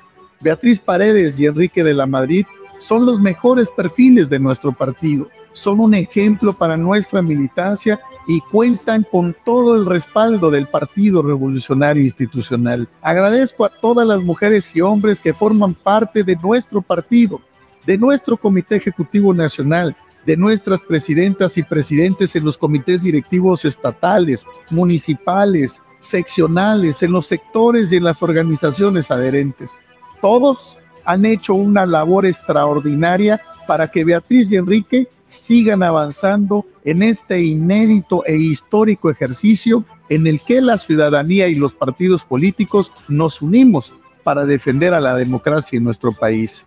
Asimismo, reconozco el trabajo del comité organizador que ha conducido este proceso con apertura, con responsabilidad, con mucho profesionalismo y con gran apego a la ley y mucha transparencia. Y por supuesto, garantizarle al público en general la solidez y la seguridad probada de la plataforma de registro, que funciona correctamente, que resguarda sus datos, ya ha soportado ya miles de ataques y de intentos de hackeo, provenientes del país y de otras partes del mundo. Por ello, la construcción del Frente Amplio por México mancha firme, con muy buenos resultados. Seguiremos trabajando juntos y vamos con todo para defender a México. PRI. Miren, eh, sí, esto me rompió mi cora. Pero se dan cuenta cómo en las imágenes que presenta, ¿no? Vemos más eventos de Beatriz Paredes con gente. No es coincidencia. Yo, miren, yo jamás dudé que fueran a conseguir las firmas, eh, sobre todo Beatriz Paredes, Enrique en la Madrid, la neta, eh, dos, tres, eh, porque el PRI aunque mucho menos, pero el PRI claro que tiene una base de, eh, afiliados, los famosos seccionales, la, vaya, la, la, estructura electorera que tanto dicen, ay, es que los programas, bueno, esa estructura electorera, esa estructura de programas sociales del pasado, es la estructura priista, con todo respeto. O sea, no, porque trabajar ahí me la sé, es la estructura priista. Entonces, obviamente tienen con qué mover. Pero de Beatriz Paredes a Enrique de la Madrid hay una diferencia abismal de hacer política. Beatriz Paredes tiene, más bases, tiene más trayectoria, tiene más cargos encima, tiene más experiencia. Enrique de la Madrid, su mayor experiencia fue ser hijo de su papá y ser secretario de turismo. Y ni así, ¿no? Todavía nos debe una explicación sobre ciertos contratos millonarios que nada más no encontramos resultados.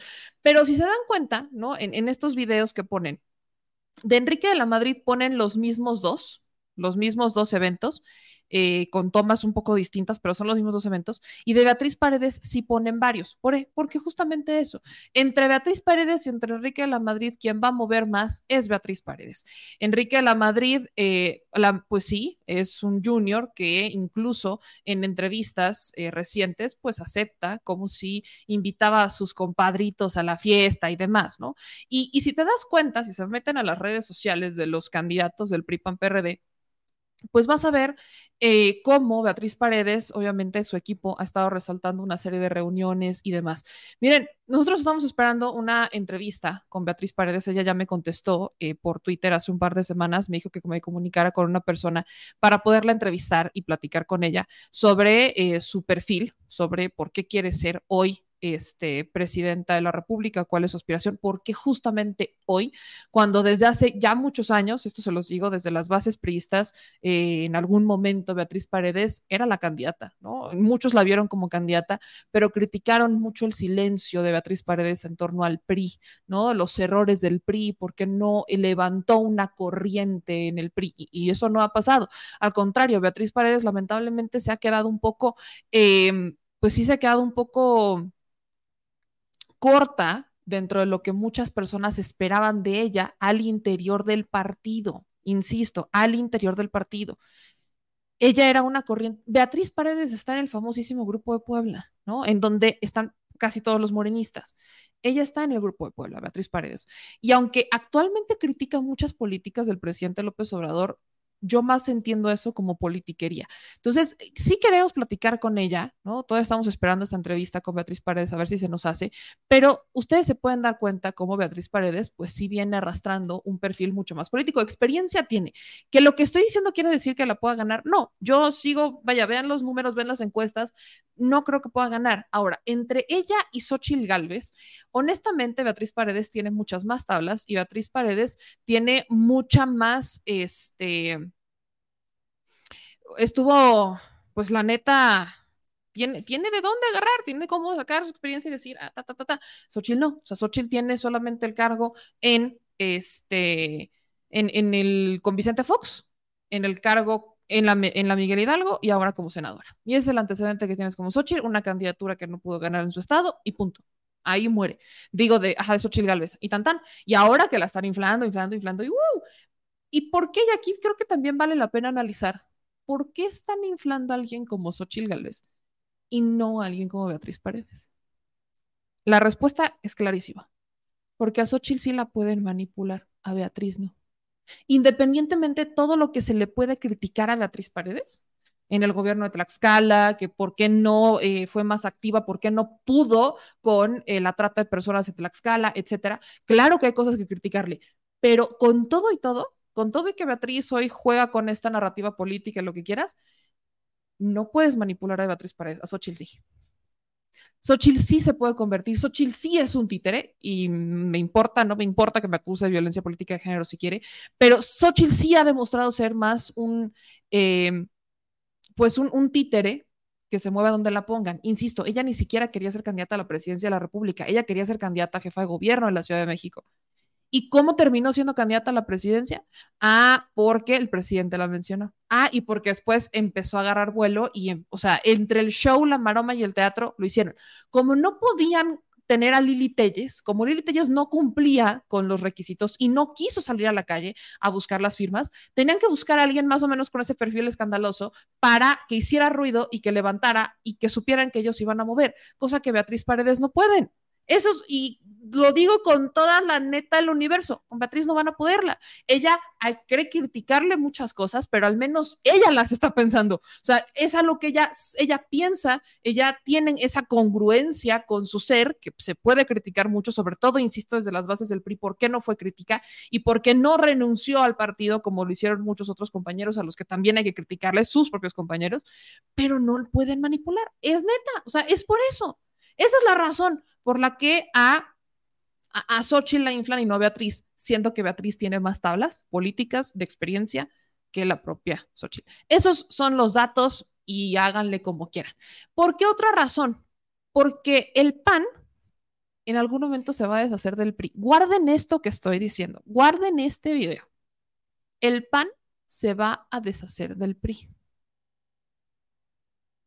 Guárdenlo, eso va a pasar.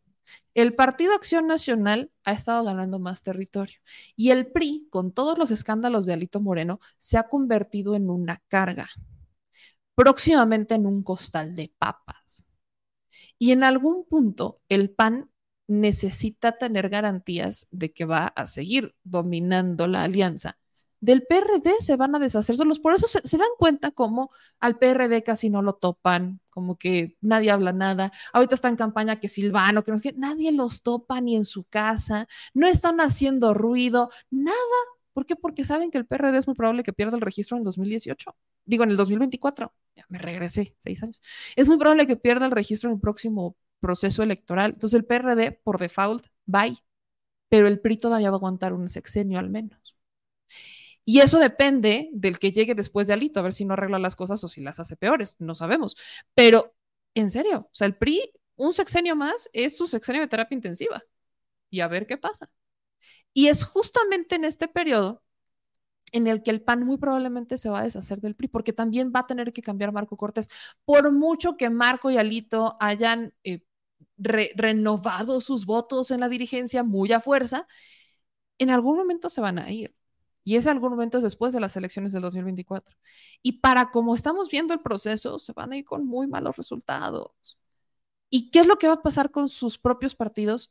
Que es justamente en 2024, cuando vean que otra vez perdieron, que van a exigir cuentas y que van a exigir correrlos. Y va a llegar una nueva dirigencia. Y en ese vamos a correrlos, ¿qué es lo que va a pasar indudablemente? Que el PAN se va a separar del PRI el PRD ya ni va a existir, el PAN se va a separar del PRI. Y entonces es probable que veamos un futuro en una alianza de PAN Movimiento Ciudadano como ya existió en 2018. Pero el PRI lo van a, lo van a mandar a la fregada. Entonces no quieren tener un nexo con los priistas que pudieran poner un candidato juntos y que fuera priista, porque se van a separar en el futuro. Lo van a mandar, así lo, lo van a votar. Guarden este video. Guarden este video para el 2025, porque todavía 2024 van a estar entre que 2025. Guarden este video para el 2025 y después me dicen Madame Sassou. Así se las estoy poniendo, pero bajita la mano. Por eso es que tampoco quieren levantar tanto a alguien como Beatriz Paredes. Y lo digo con toda honestidad. Y si en algún momento acepta la entrevista a Beatriz Paredes y podemos confirmarlo, se lo voy a preguntar. O sea, esto, esto está pasando, chicos, esto está pasando. Así que ahí tienen cómo se están moviendo un poco los números y se empieza a poner interesante la cosa. Recuerden que ya estamos a un mes, ¿no? Quedan 23, 24 días de este proceso político inédito como le han llamado las autoridades electorales para lavarse las manos y no regularlo, eh, este proceso político inédito o sea, pre-campaña, le quedan 24 a 23 días. Entonces, vamos a ver cómo terminan en las encuestas, a ver quién sube más y a ver quién baja. Esto se pone interesante. Y vámonos con este último tema. Con este quiero cerrar, mi gente chula, porque sí, libros de texto otra vez. ¿Qué pasa con el tema de los libros de texto? Pues miren, el presidente Andrés Manuel López Obrador en la mañanera nos dio tarea y nos dijo, ¿qué creen? Que se acuerdan de lo que hicimos con pandemia cuando había conferencias de prensa en la tarde para explicar temas de salud y que después empezamos a explicar temas económicos y así, pues aprovechamos las vespertinas. Bueno, pues que van a regresar. Y ahora estas vespertinas van a ser para hablar sobre los libros de texto. A eh, revisar los libros y que nos eh, informen los que lo hicieron, que son maestros, que son pedagogos, que son especialistas de todas las materias, libro por libro.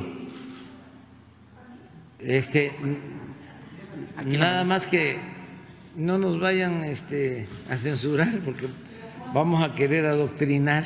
¿Cuándo, ¿cuándo sería esto? Este, vamos a, a, este, a difundir el, el, el virus del, del, comunismo aquí. Este, eh, sí, o sea que pero lo vamos a hacer no eh, en la tarde, ¿les parece? En la tarde.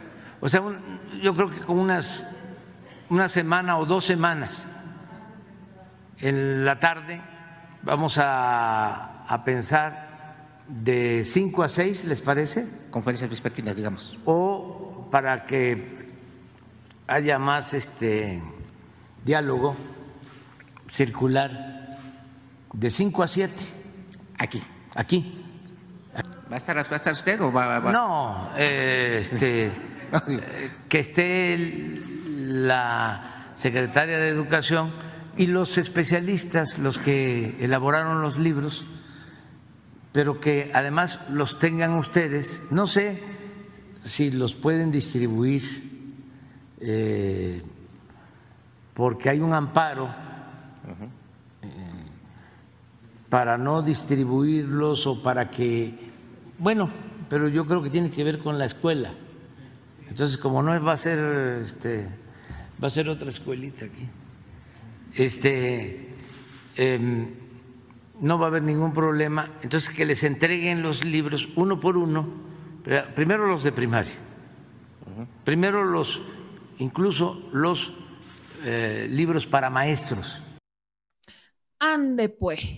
yo tengo una versión digital, pero voy a ir a conseguir mis versiones físicas, porque hay que conseguir la versión física de estos libros para poder hacer desmentidos, porque algo está pasando con los libros de texto y lo voy a hacer muy neta. Sí hay algunos errores ortográficos mínimos, casi no he visto errores ortográficos, errores matemáticos que pusieron una fracción que era superior en el lado al revés, o el tema de Benito Juárez. Los he visto. He desmentido uno en particular sobre eh, la infografía del sistema solar este, que no es como tal eh, para enseñarles el sistema solar, sino que es para enseñarles a hacer infografías. Entonces, muchos maestros, eh, cuando puse estos videos en TikTok, que insisto, ya están en TikTok, muchos empezaron a decir, e incluso acá los dijeron, que, o sea, disculpen ustedes, pero parece que hasta brutos son. Ellos entienden este ejercicio para enseñarle a los alumnos a buscar en la infografía que estaba mal. Desconozco si es así o no, pero el propósito de esta infografía como tal no era el de, ah, vamos a, este, a ver el, el sistema solar, ¿no? Eso es exactamente lo que han, he escuchado y he leído sobre estos libros de texto, ¿no? Entonces, aquí está justamente aquí está mi TikTok. Y aquí ustedes está la lista de reproducción sobre todo lo que tiene que ver con la SEP, o sea, todos estos libros que hemos estado subiendo. Este en particular es el que les decía, ¿no? O sea, sí existe esta eh, infografía y demás, bueno, ahí están los errores, pero hay muchas cosas que sí critico sobre esto y uno es, Errores han existido en los libros de texto desde hace muchos años. ¿Por qué existían estos errores en los libros de texto? Pues que si errores de impresión y demás. La mano de seis dedos ¿Se les olvida? 2018.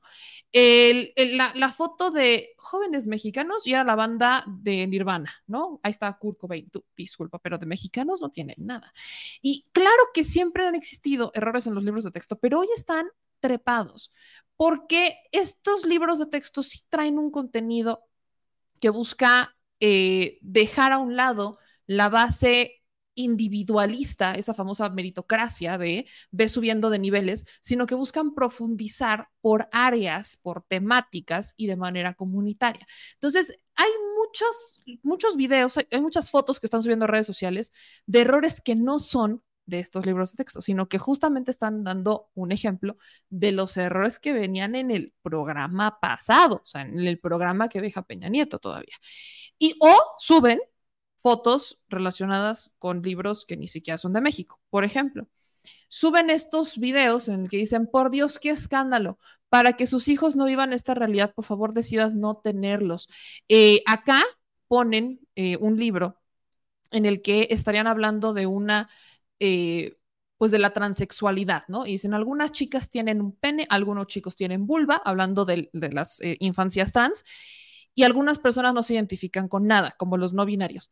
Bueno, pues es que este libro no está en México, en realidad. ¿no? Esta imagen de cuerpos desnudos en los libros de texto no es en México, en realidad es un libro que está en España. Es un material didáctico de la Asociación Española Crisalis Euskal Herria, que se llama Chicas y Chicos, Identidad y Cuerpo. Y es una ilustración en la que pues no, no es material didáctico para México, sino que es material didáctico de la Asociación Española. Por ejemplo, ¿no? Por ejemplo. Este es uno, este es uno de los que ahí está. ¿Cuál es el otro que he visto mucho? Hay otro sobre eh, un, una narrativa que presuntamente sería tipo un aprendizaje de Chairos versus Fifis, si lo quieren ver así. Y aquí está, este sí es de México, pero ni siquiera es actual.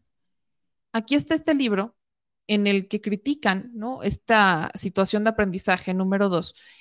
Y dicen, es neta, los libros sirven para, para educar, no adoctrinar a y menos a los niños que aún no tienen conocer político ni clasista. Desde niños decirles Fifi o Chairo, quemó un México unido teniendo fe en nuestros niños sanos y pensando en grande. Y ya no te ponen esta imagen en la que te describen una situación en contexto y dicen, cuando mi papá es chofer del transporte público, nos platicó que durante su turno del día estuvo terrible por la famosa marcha Fifi. Y esto te lo ponen, esto es un libro, sí, fue aquí, pero es que este es un plan de estudios del 2018 y corresponde a un libro que se dio en Puebla. Este fue un caso de educación media superior, échense esta, media superior de Puebla, que estaba incluido en un plan de estudios del 2018. Y aquí viene justo el plan de estudios del 2018, para que ustedes lo vean. Y el libro es un libro de el 2020, Puebla. Y aquí viene, tal cual, o sea, literal viene Plan de Programas de Estudio 2018, Secretaría de Educación, aquí está, y vienen estos ámbitos de lenguaje y comunicación en donde igual hablan sobre igualdad social y hablan sobre la marcha FIFI, FIFIs y Chairos. O sea, esto se da en 2020. Entonces, sí, sí existió este libro, pero no es, eh, aquí el desmentido no es que exista o no exista, aquí el desmentido es que este fue un libro de texto de un periodo pasado, o sea, no es el que está ocurriendo en este momento, ni está, ni está en los contenidos de los libros actuales.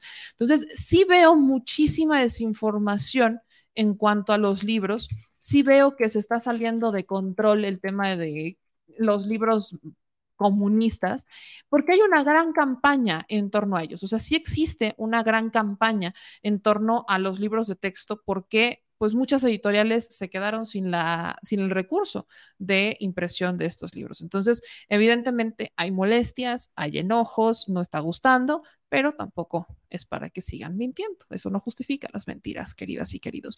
Entonces, no caigan en todo lo que ven y qué bueno que se van a dar estas conferencias vespertinas. Ojalá, sobre todo, el equipo de Azteca Noticias, Fuerza Informativa de Azteca, pueda acudir a estas eh, vespertinas hacer todas estas preguntas que tiene.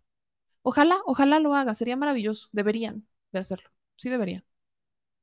no, no, vaya, no, les vaya a pasar como Loret, ¿no?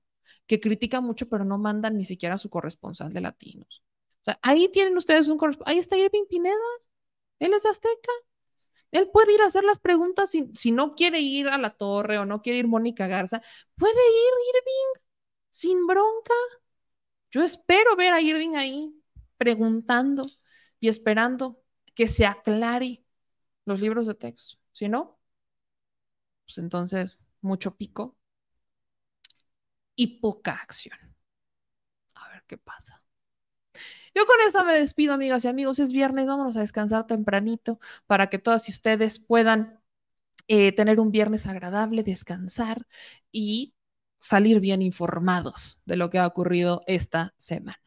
Yo soy Meme Yamel, no se les olvide seguirnos en todas las redes sociales. Acuérdense que estamos subiendo los videos de los fragmentos, las entrevistas que estamos haciendo en este espacio. Entonces, son videos más cortos al programa de tres horas o de dos horas y cacho que normalmente tenemos. Así que nos pueden ayudar con eso, suscribiéndose, activando las notificaciones, ayudándonos a compartir toda la información que ven y escuchan y sobre todo dejándonos sus comentarios. No se les olvide, manitas arriba, todos los comentarios del video los estaré contestando por mensaje y que pasen un excelente y maravilloso fin de semana. Les mando un beso bien tronado. Nos vemos el lunes en una transmisión en vivo más y disfruten este fin de semana. Acuérdense, con medida, nada con exceso, todo tranqui, ¿no? Ya saben, lo clásico. Y sobre todo, relájense, disfruten, duerman ocho horas, tomen agua, hagan ejercicio, ya saben, cosas básicas que me encanta recomendarles. Vayan a terapia, no sé, lean un libro, hagamos cosas de provecho. Les mando un abrazo, nos vemos el lunes, adiós.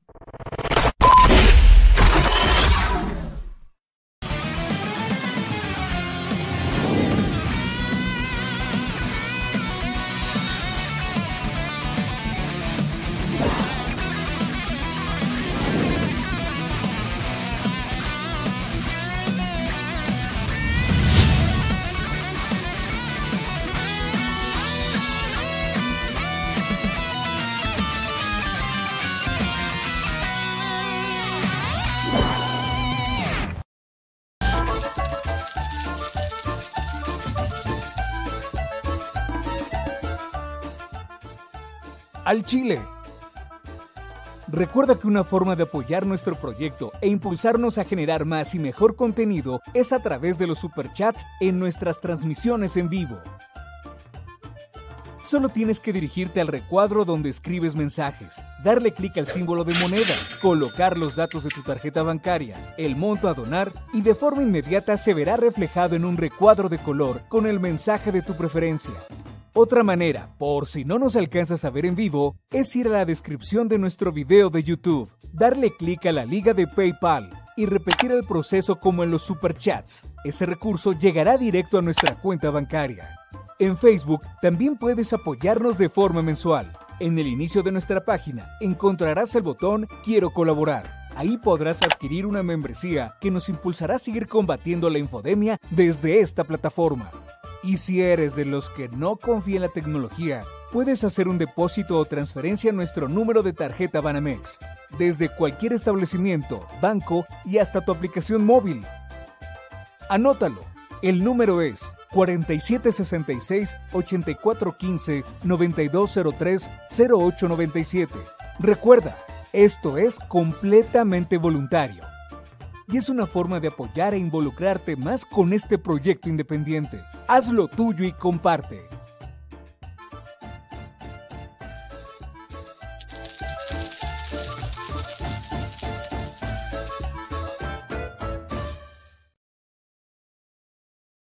Al Chile, la indiferencia es el peor enemigo de todos y más de los animales.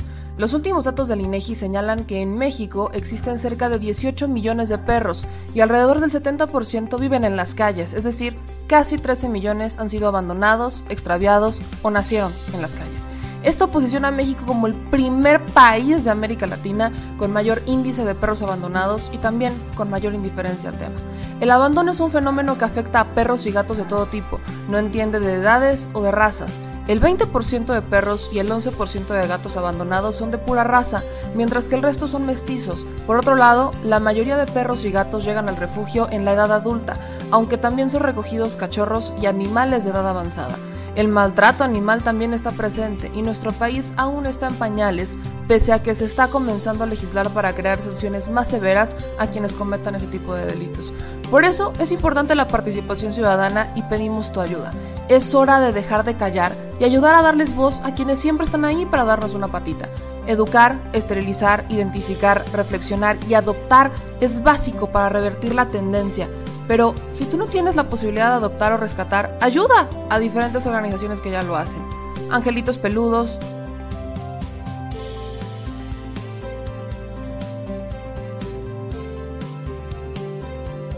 Amor sin raza,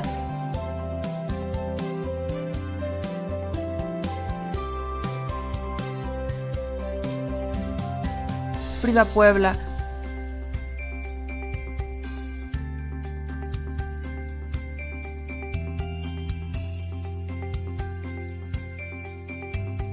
Rivera Rescue.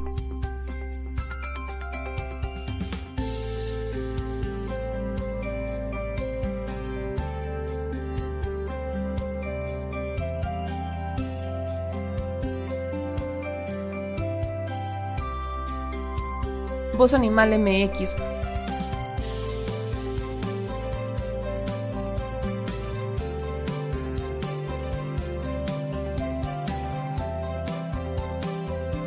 El albergue San Cristóbal.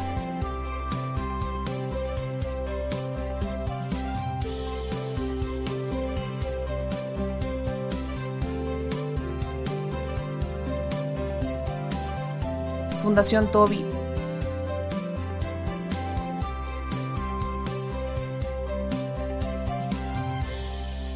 o Patitas Invisibles son algunas de las organizaciones a las que constantemente donamos y apoyamos, pero no es suficiente. Ayúdanos a que sean más voces las que salven vidas. Sus patitas, de verdad, pueden salvar tu vida.